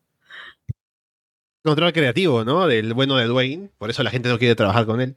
Es, tú mencionabas esto, Walter, eh, justamente cuando hablábamos de la película de Hulk Hogan, de cómo esta gente tiene esas cláusulas en las cuales puede forzar a que tengan la misma cantidad de golpes que den y que reciban, ¿no? No sé, una cosa así. Así que, bueno, el trabajar con Dwayne y contar, y contar los golpes en la pantalla debe ser un poco, un poco fastidioso, ¿no? No sé si será una porque ahora esto pasa con las estrellas de acción, como Statham y Vin Diesel, ¿no? Pero es muy wrestling, ¿no? No sé si fue culpa de The Rock ahora que esto sea así, pero es como que control creativo y que no puedo perder, no puedo poner over a otra gente, ¿no? Es bastante NWO esto que pasa ahora en Hollywood, Walter. Y, sabes qué? que tú y yo estoy seguro que no podríamos esas condiciones. Mira, yo podría interpretar fácil al Krillin de la roca. Yo sale, ¿no? Y me muero, ¿no? Me matan. Y la roca así de Walter, ¿no? ¿Por qué, no? No, no, él no tiene que preocuparse por mí de que yo voy a querer más golpes que él, de que yo voy a querer ganar la pelea.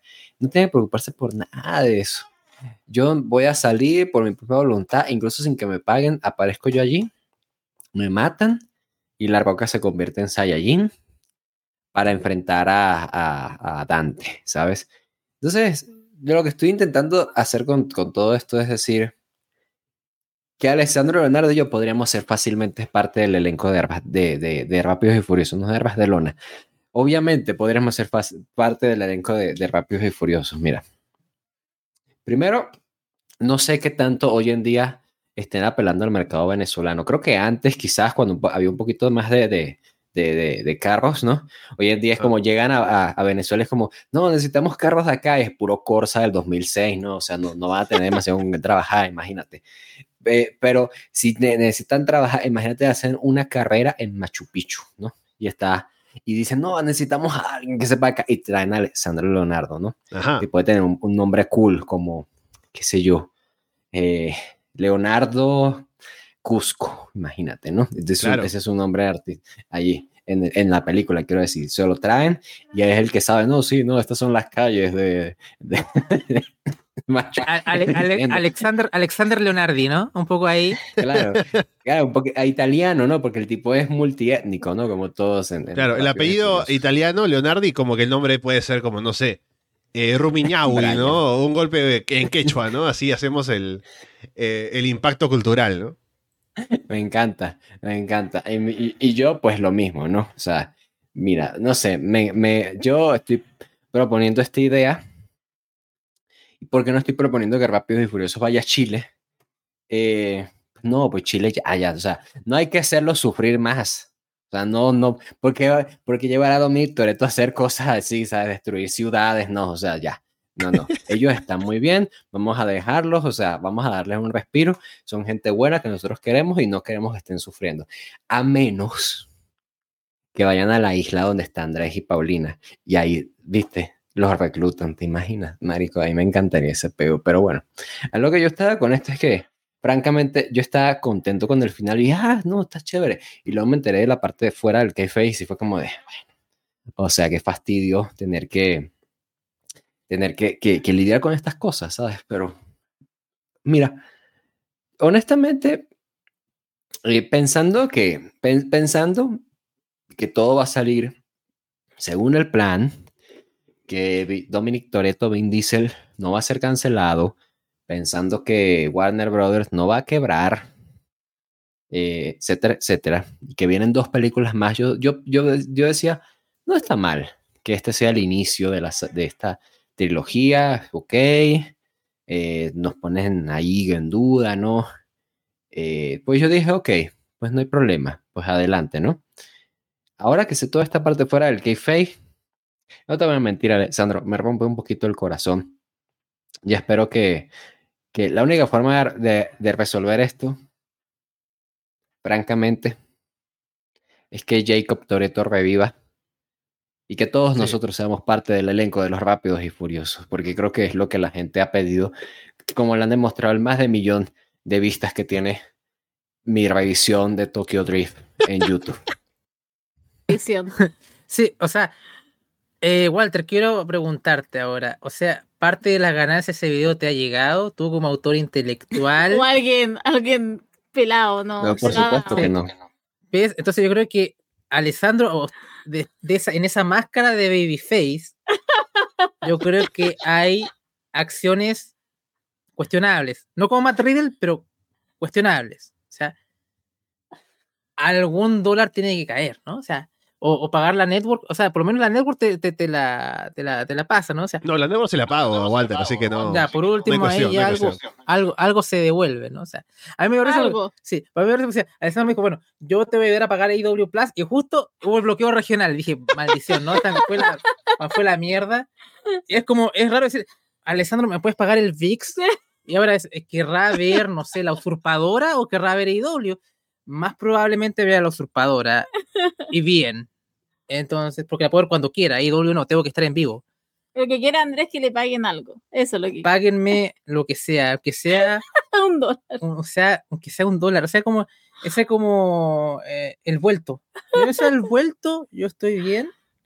Eh, pero bueno, acá lo hacemos por amor a ustedes. Literal por amor. Lo hacemos por amor. Eh, por ejemplo, Walter ofrece su amor por 5 dólares.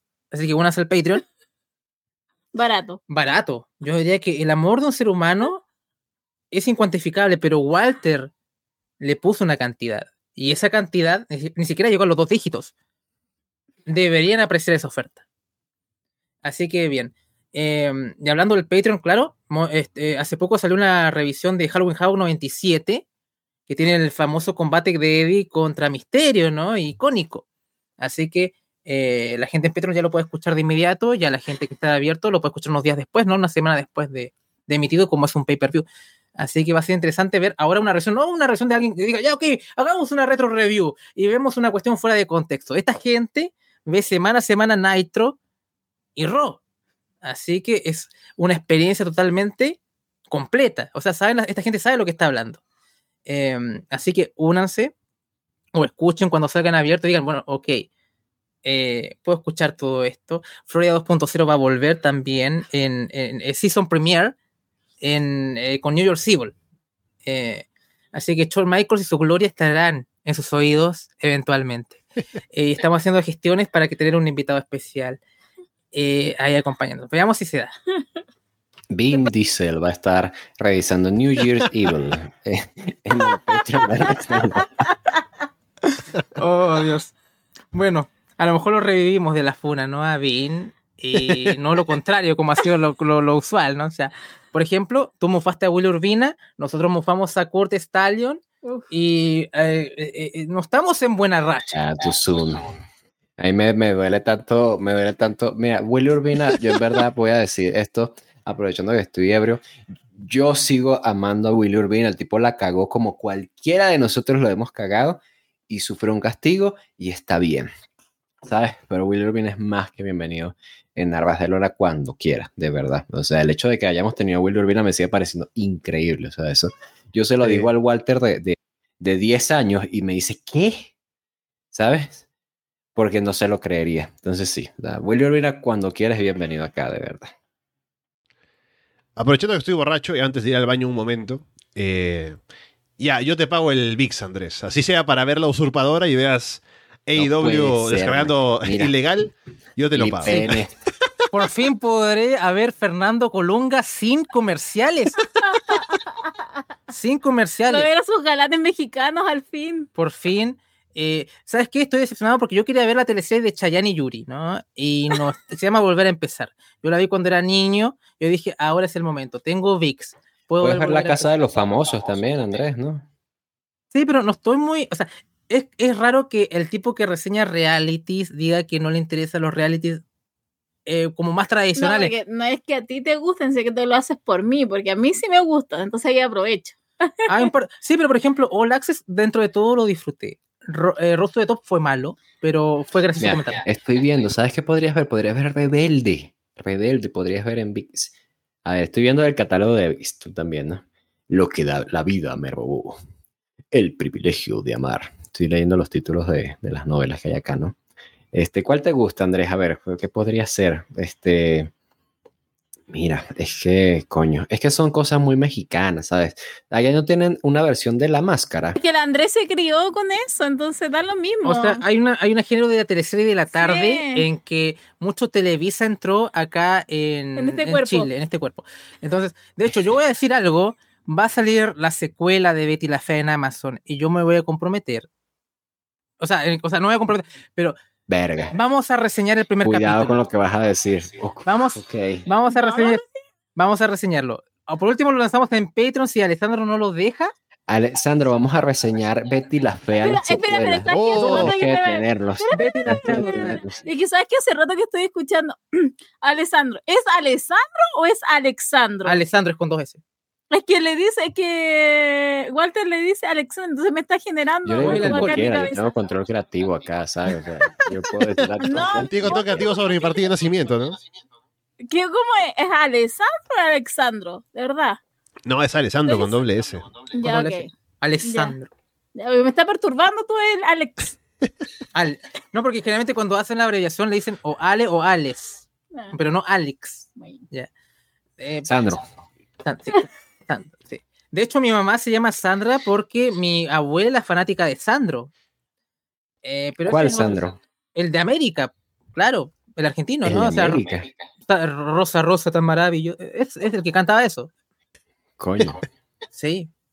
Que termine esto rápido, si no va a terminar cantando no sé qué cosa es. No importa. No llegó tan al norte porque yo no me, suena. No, no, no, nunca, nunca, nunca llegó Sandra a Venezuela. O sea, como que se, tú labios de rubí, no, no. No quiero cantar porque. No. Tendría que escuchar la canción y a lo mejor sí me suena. Están diciendo en, en, comentarios que nos dicen de mías que en Disney Plus van a transmitir la secuela de Pedro el Escamoso, pero Pedro el Escamoso ya está en Netflix. Sí, mira, Pedro, y, yo, yo vi Pedro el Escamoso cuando salió en su momento. O sea, señor Baroni, usted está viejo, muy viejo para hacer esos pasos de baile. Eh, no, o sea, no es buena idea. Pero eh, yo tengo ganas de, reseñar el primer capítulo de Betty la Fea 2. Esto es lo que Televisa ha creado, entonces. Claro, Televisa, un poco Caracol, de Telemundo. Telemundo. Caracol, RCN un poco también. Sí. sí. Eh, mi abuela vio la hija del mariachi. Así termina en un podcast. Sí, un poco de lucha hablando del mariachi, imagínate esa novela, o sea, qué locura. Colombiana, no mexicana. Y es colombiana, sí, no es colombiana. Ni siquiera es mexicana. ¿Por qué? Como, o sea, vinieron en, Colombia y dijeron, hay que hacer una, una secuela, una, una secuela, una, es una novela así de música tradicional latina, de México, a huevo. ¿Cómo por qué? O sea. no, pero es común. O sea, creo que, no sé si pasa en sus países también, pero acá hay siempre, eh, para cumpleaños, por ejemplo, se contrata un grupo de mariachis para que vayan a hacer una serenata, ¿no? Mi mamá siempre soñó con que le paguemos eso, así que eventualmente yo y mi hermano le vamos a pagar una, eh, con el Patreon, con el Patreon. claro, con el Patreon sale. La vista de Rápido y Furioso. con la vista de este video sale la, serenata para, para los mariachis de mi mamá en su cumpleaños, ¿no? Ya, Alessandro, ya nunca, ¿sabes el Cypress Hill en Los Simpsons? Que viene una, una, orquesta y toca mientras ellos rapean. Alessandro con los mariachis y su mamá, imagínate. No, fíjate que me estás diciendo eh, en, en, comentarios, perdón, en, en, el chat en vivo, porque esto está en vivo. Eh, me dice eh, Brian que yo lancé la idea de reseñar Betty la Fea con ojos de wrestling en la reseña de No Mercy 2017. Ya, un momento, Brian. ¿Tú te recuerdas qué pasó hace seis años, cabrón? O sea, No Mercy 2017, eso no pasó ayer. O si tú te recuerdas de eso. México, primero yo te amo, para empezar, Brian, de verdad. Y a lo mejor pagó, pagó, el Patreon, así que a lo mejor ya el corazón ya lo tenía.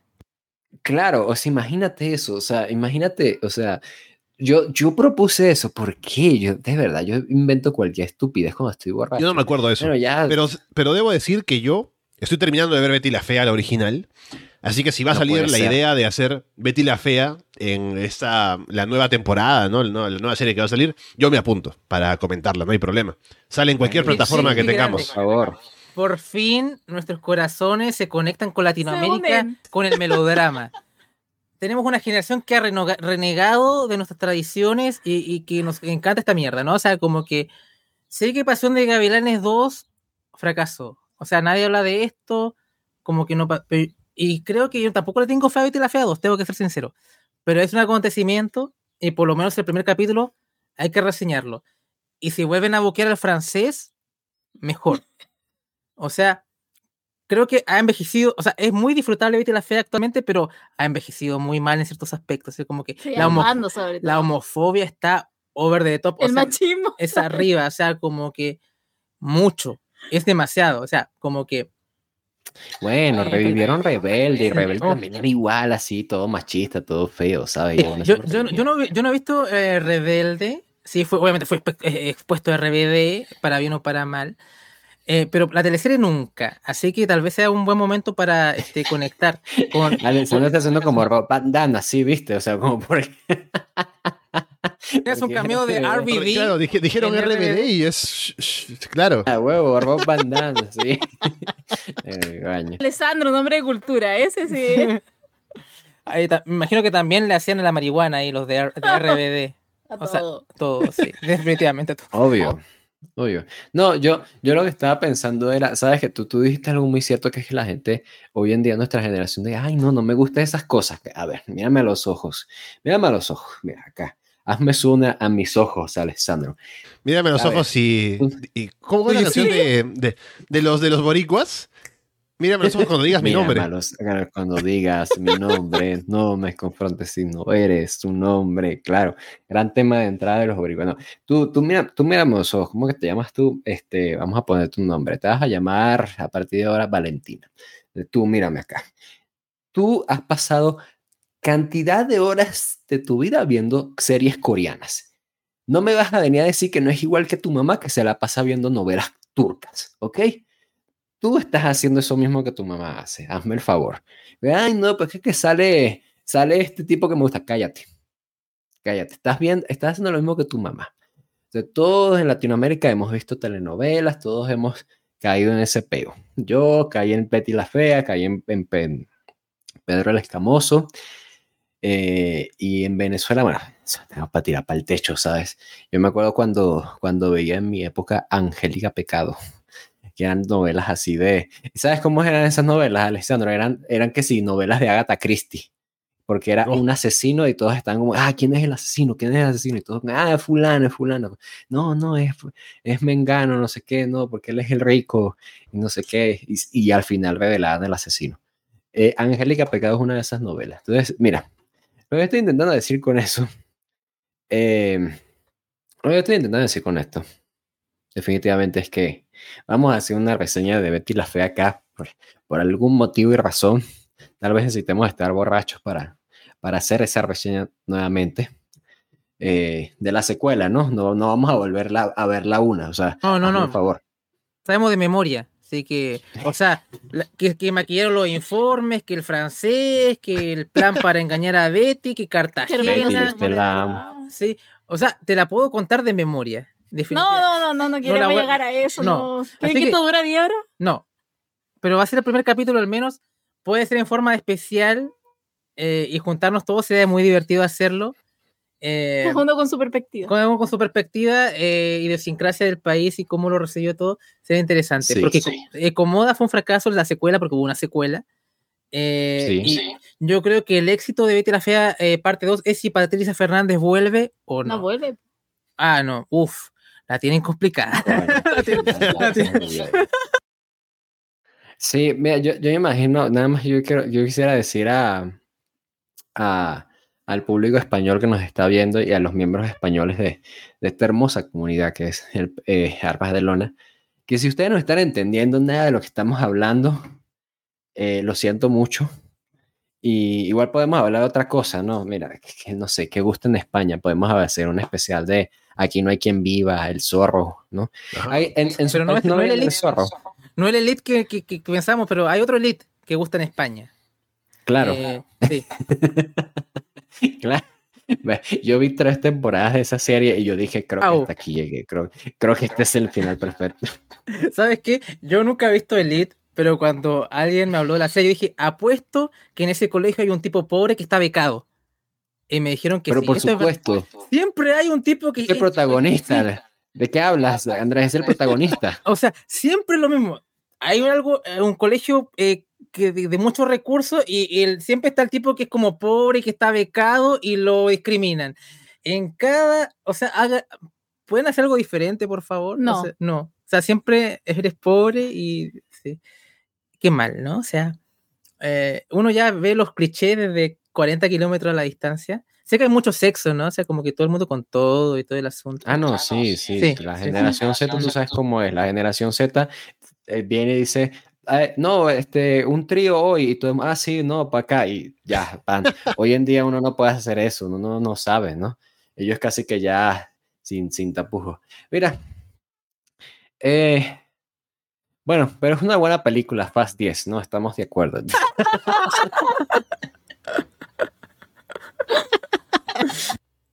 ¿Cuántos minutos quedan para cubrir la.? No, ya lo pasamos. Ya, pasamos, pasamos, ya, pero no hay ganas de ah, terminar. Está, está bueno el ah, especial. Ah, bien, qué bien. Sí, es que cuando empezamos a hablar de Betty la revive el debate, ¿no? Está ahí, ya hablamos desde el corazón y la pasión. Eh, claro. Y, sí, claro, sí. Eh,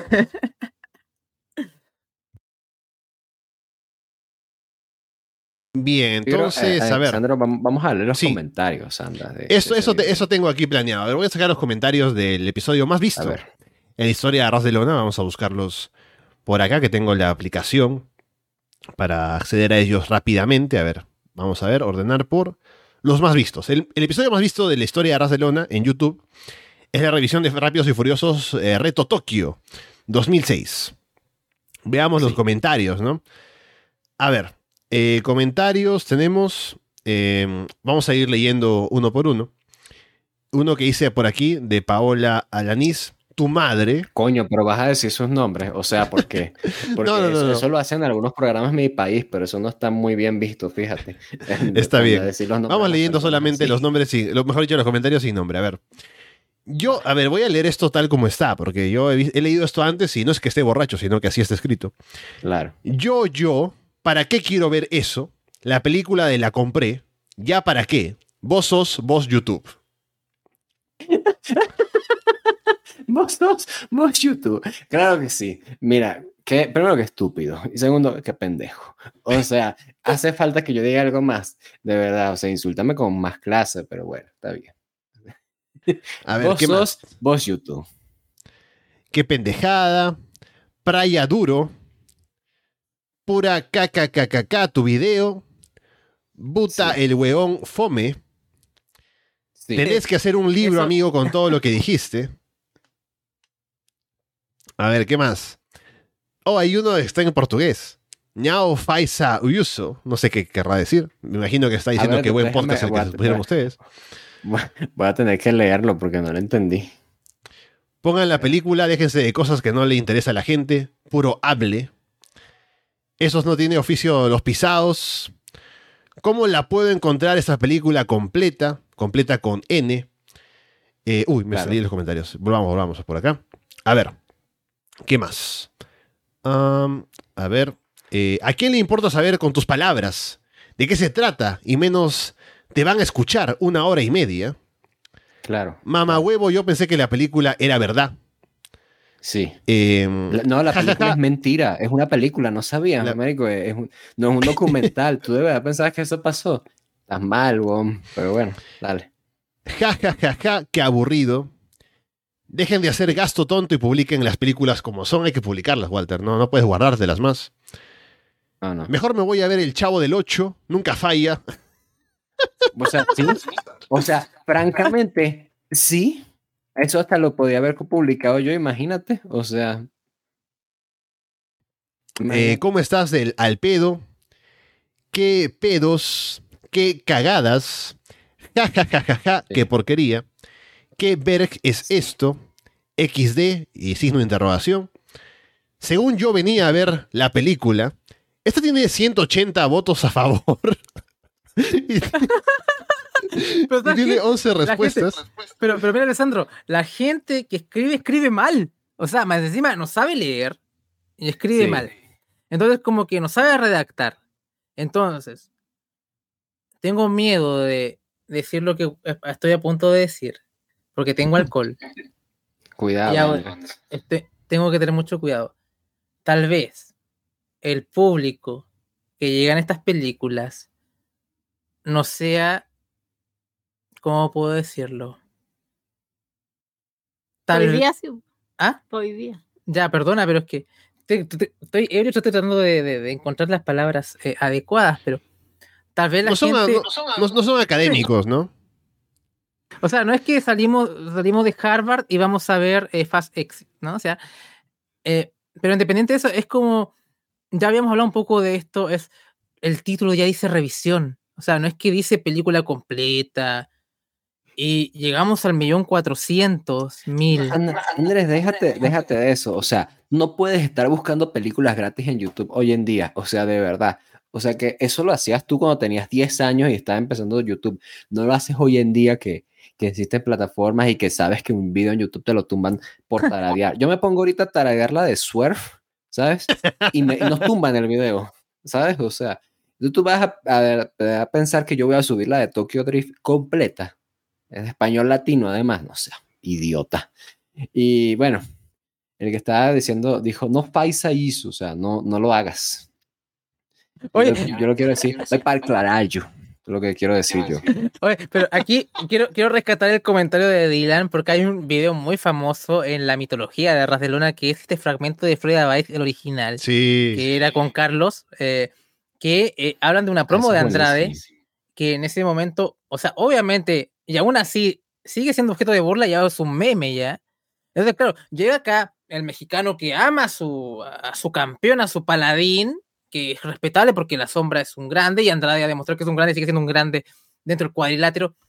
Pero la promo es, o sea, es, obviamente es mala porque el tipo no sabe hablar inglés, o sea, es, una cosa es diferente, es un ítem totalmente diferente, ¿no? Ahora tú ves memes. Perdimos. ¿Cierto, no? Entonces, eh, es gracioso como es uno de los fragmentos que si te, pones al canal de YouTube de Detrás de Lone, pones, no sé, videos y los más populares los vas a encontrar, ¿no? Que es ese fragmento de Andrade, una promo, y uno se ríe porque es divertido simplemente. No es porque el tipo sea un mal luchador, simplemente en ese ítem que es una promo, el tipo no dio el ancho, que es otra cosa totalmente aparte de lo que es él como luchador. O sea, todo el mundo recuerda, no sé, en NXT su run como, su run como campeón, el combate con Gargano, lo que está haciendo ahora, incluso no el Elite Wrestling. Es muy bueno los combates que ha hecho. El, el, el, run de Andrade en no, no sé si tú sabías que en ese, en ese fragmento la gente descubrió la verdad, que es que Carlos y Alessandro son argentinos. Imagínate, ¿quién lo diría? Todo el mundo diciendo que son argentinos. Como el villano de Fast and Furious 2, ¿no? Sí. Ahí nos decían, esos argentinos que están hablando, ¿no? E, es verdad. Los mexicanos y los argentinos no se llevan bien. Eh, nosotros los chilenos no llevamos bien con nadie, se supone, y de hecho nos odiamos a nosotros mismos. así que lo puedo entender, puedo entender ese sentimiento. Eh, así que eh, bien. Pero sé que los mexicanos con los argentinos tienen como una. Siempre tienen roces. Con los mexicanos los chilenos nos llevamos bien. Eso sí es curioso. Eh, hay cosas en común. Pero. No creo que se lleven bien con los mexicanos. No creo que se lleven bien con los mexicanos. Les metieron 7-0. O sea, no creo es que la música chilena ha impactado bastante en México, hay grupos y de hecho la, hablábamos de, la música mexicana que también hay un impacto muy fuerte en lo que es Latinoamérica en sí. Por ejemplo, a los chilenos nos critican mucho que no se nos entiende lo que hablamos, por ejemplo, ¿no? Eh, por ejemplo, si tú escuchas en la jerga mexicana, podría decir lo mismo, pero la diferencia es que, por ejemplo, en un tiempo del cine antiguamente, eh, México exporta mucho producto, ¿no? O sea, eh, su cine, el, doblaje, Estamos totalmente, sabemos su léxico, pero si no hubiese sido así, tal vez le harían la misma crítica que a los chilenos, por ejemplo, ¿no? Por ejemplo, la palabra funar, que es sinónimo de cancelar, viene de acá, de Chile. Eh, por ejemplo, y cada vez hay algunas palabras chilenas que se están impregnando en lo que es el vocablo latino en Internet gradualmente. Entonces, es curioso porque al final va a llegar un momento que todo este dialecto, idioma, el español chileno que es tan eh, tal vez ajeno, va a ser cada vez más reconocible por eh, la globalización, podría llamar, o el internet, ¿no? Ya la palabra funa es, Hispanoamérica usa esa palabra ya.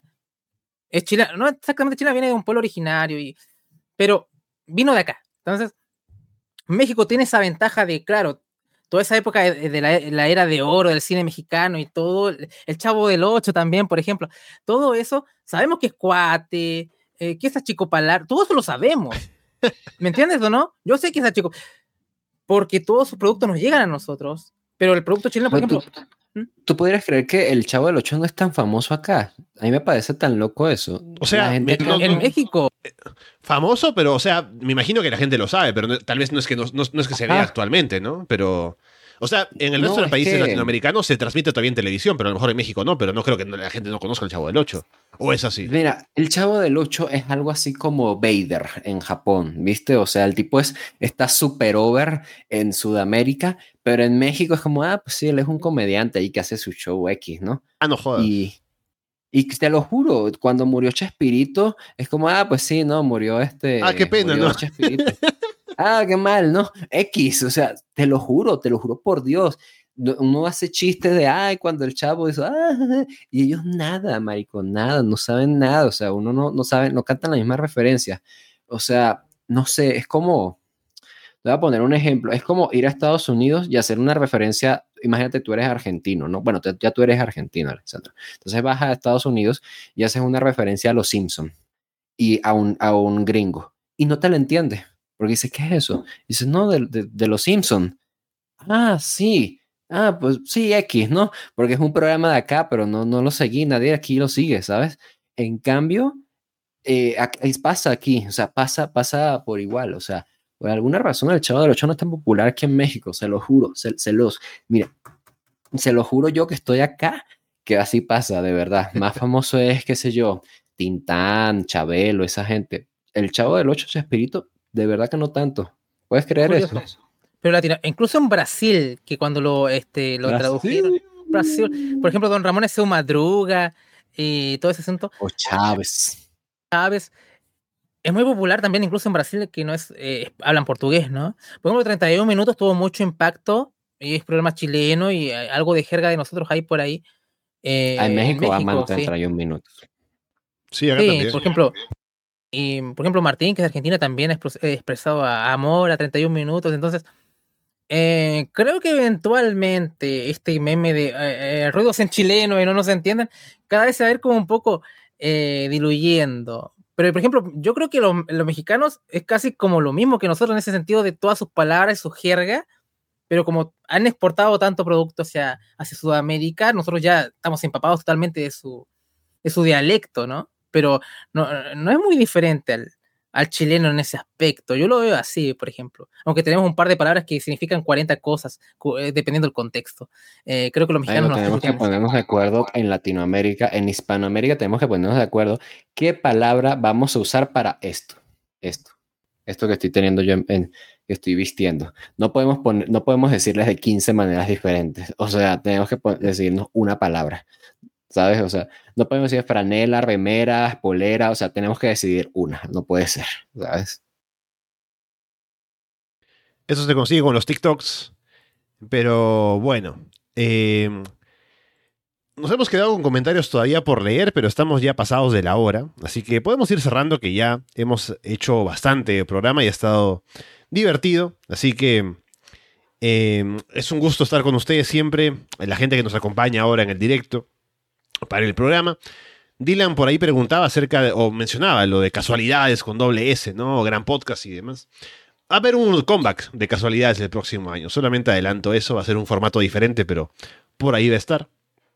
Pero bueno, vamos cerrando el programa por el día de hoy. Ha sido una jornada divertida, aquí hablando de tantas cosas, aparte de Rápidos y Furiosos 10. Ah, estoy viendo el volumen para la música, por aquí estamos. Ok, vamos entonces con la música de salida. Pero bien, estamos aquí en la víspera de la Nochebuena, así que un saludo para toda la gente que nos sigue, siempre en Arras de Lona, para desearles felices fiestas y que la pasen bien con la familia, que con los planes que tengan y de cara al fin de año también. Estaremos todavía con cosas en Arras de Lona para presentar, porque tenemos World's End la próxima semana para comentar, que veremos exactamente cómo manejar el tema de grabar Florida Vice, grabar la revisión de World's End, ya que el día siguiente es 31, fin de año, así que vamos a organizarnos para poder cubrir todo. Al igual que con Monday Night, que tendría que hacerle seguimiento también la próxima semana, de lo que pasó luego de Halloween Havoc en Roy Nitro. Y otras cosas que seguramente se presentarán en la semana, que tengo algún programa ahí también planeado de hacer antes de fin de año. Así que vienen cosas igualmente en Arras de Lona en este fin de 2023, inicio de 2024, así que siempre contentos de estar con ustedes apoyándonos, ya sea por aquí, ya sea por el Patreon, de la manera que ustedes prefieran, pero es un gusto estar aquí otro año más, de cara a los 10 años de Arras de Lona también ahora que viene en febrero. Así que bueno, primero Paulina, Andrés, gracias por estar por aquí, estaremos hablando seguramente pronto con Andrés eh, en Florida Vice y con Paulina para algún directo luego del fin de año o tal vez el próximo, la próxima semana, dependiendo de cómo están las noticias. Sí, Alessandro, muy, muy contento de haber hecho este especial. Qué bueno que Walter llegó para poder comentar todo lo que es la película, porque gracias a él esto es, posible. Y también creo probablemente Freddy Vice lo comentemos el día lunes, ¿cierto? Eh, Fred 2.0 va a volver el. Este, ah, no, no, en dos semanas más para New York Civil. Estamos gestionando hacer algo especial. Y mm, a lo mejor hay este, alguna sorpresa por ahí. Eh, también agradecer a la gente que nos ha seguido todo este año y que apoya en el Patreon. Está Monday Night, Friday Vice 2.0 que va a volver también durante enero. Nos vamos de vacaciones este mes y que por lo menos va a haber algo de consistencia. Esperemos que haya un poco más de frecuencia con respecto a NXT, eh, que siempre pasan cosas eh, curiosas. Y nada, ¿no? Simplemente ya vernos em, próximamente. Así que eso, Paulina. Andrés. Eh, no, no, que decir, muchas gracias por escucharnos. Ahí nos estaremos viendo con Alessandro, obviamente, en el directo y con Andrés nos estaremos viendo también en lo que es este Florida 2.0, porque ahí vamos a volver. vamos a volver ya, que nos vamos a ir y no, no vamos a hacer nada. Andrés está haciendo tonteras acá, así que. Eh... un poco porque sé que va a ser eco entre el, sonido, no estamos con audífonos, entonces por eso muteé. ya, entonces eso, nada, muchas gracias y ahí nos estamos viendo, así que, ¿qué más que eso? Y bueno, Walter, como decía, estaremos seguramente hablando la próxima semana de un episodio más de Monday Night con Roy Nitro. Grabamos el Halloween Havoc hace un par de días eh, y estuvo bastante, bastante bueno. Grabamos ayer, Así que recomendado que este programa está bastante entretenido por la, el contraste entre lo genial y lo horrible de ese show. Pero seguiremos viendo lo que pasa en Monday Night y hablando de detalles sobre lo que pasa en las Monday Night Wars hasta que lleguemos a quién sabe cuándo. Pero bueno, Walter, estaremos hablando próximamente. Vamos a llegar hasta, hasta el final. Vamos a llegar hasta ese momento en el que Shayman Man dice, ah, es otro Man del contrato. Pero justo allí, o sea, ni siquiera vamos a terminar de ver el show ahí llegamos y ahí se acabó. Ahí justo ahí terminamos. Yo, mira, yo me pongo a pensar 10 años de Arras de Lona. Mira, yo no lo puedo creer. Cuando hagamos 10 años, va, a haber un momento de la transmisión que van a estar todos los que ya no están con nosotros. O sea, vamos a ver, va a haber cameos. es más, voy a anunciar de una vez que vamos a sacar, así es lo que ustedes han estado pidiendo por mucho tiempo, vamos a sacar la película de Arras de Lona. Arras de Lona, la película. Nada la tiene La película. La, película de puro talk. Esa es la película que están esperando la gente. Vamos a sacar, nada tiene sentido, la historia de Arras de Lona. Vamos a sacar ya la película oficial de, nuestra historia. 10 años de historia, yo no lo puedo creer, dentro de unos meses, imagínate. ¿Nos emborracharemos para ese entonces? Yo no sé, pero vamos a estar allí. Eso sí, eso no me, queda, no me cabe la menor, la menor duda, perdón. Y pues sí, tal cual. 5 dólares es lo que cuesta mi amor y si tú lo quieres obtener, puedes entrar al Patreon y, pagarlo, ¿sabes? Comprarlos, literal. Así de fácil, ¿sabes? O sea, yo sí te voy a contestar los DMs, te lo juro. Nada, pero tienes que poner 5 dólares en el Patreon de Barcelona. Y nada, nos vemos entonces ya haciendo pues cositas, ¿no? Con Off Topic, con los shows del Patreon y mucho más. Y a todos ustedes que estaban confundiendo la reedición de Tokyo Drift con la película de verdad, nada más quiero decirles que lo siento mucho y espero muy pronto que puedan volver a convivir con sus hijos. A todos un abrazo y gracias por su atención. Con eh, todo eso dicho, por ahora los dejamos de parte de Walter Rosales, Paulina Cárcamo, Andrés Bamonde y Alessandro Leonardo. Muchas gracias y esperamos verlos eh, pronto.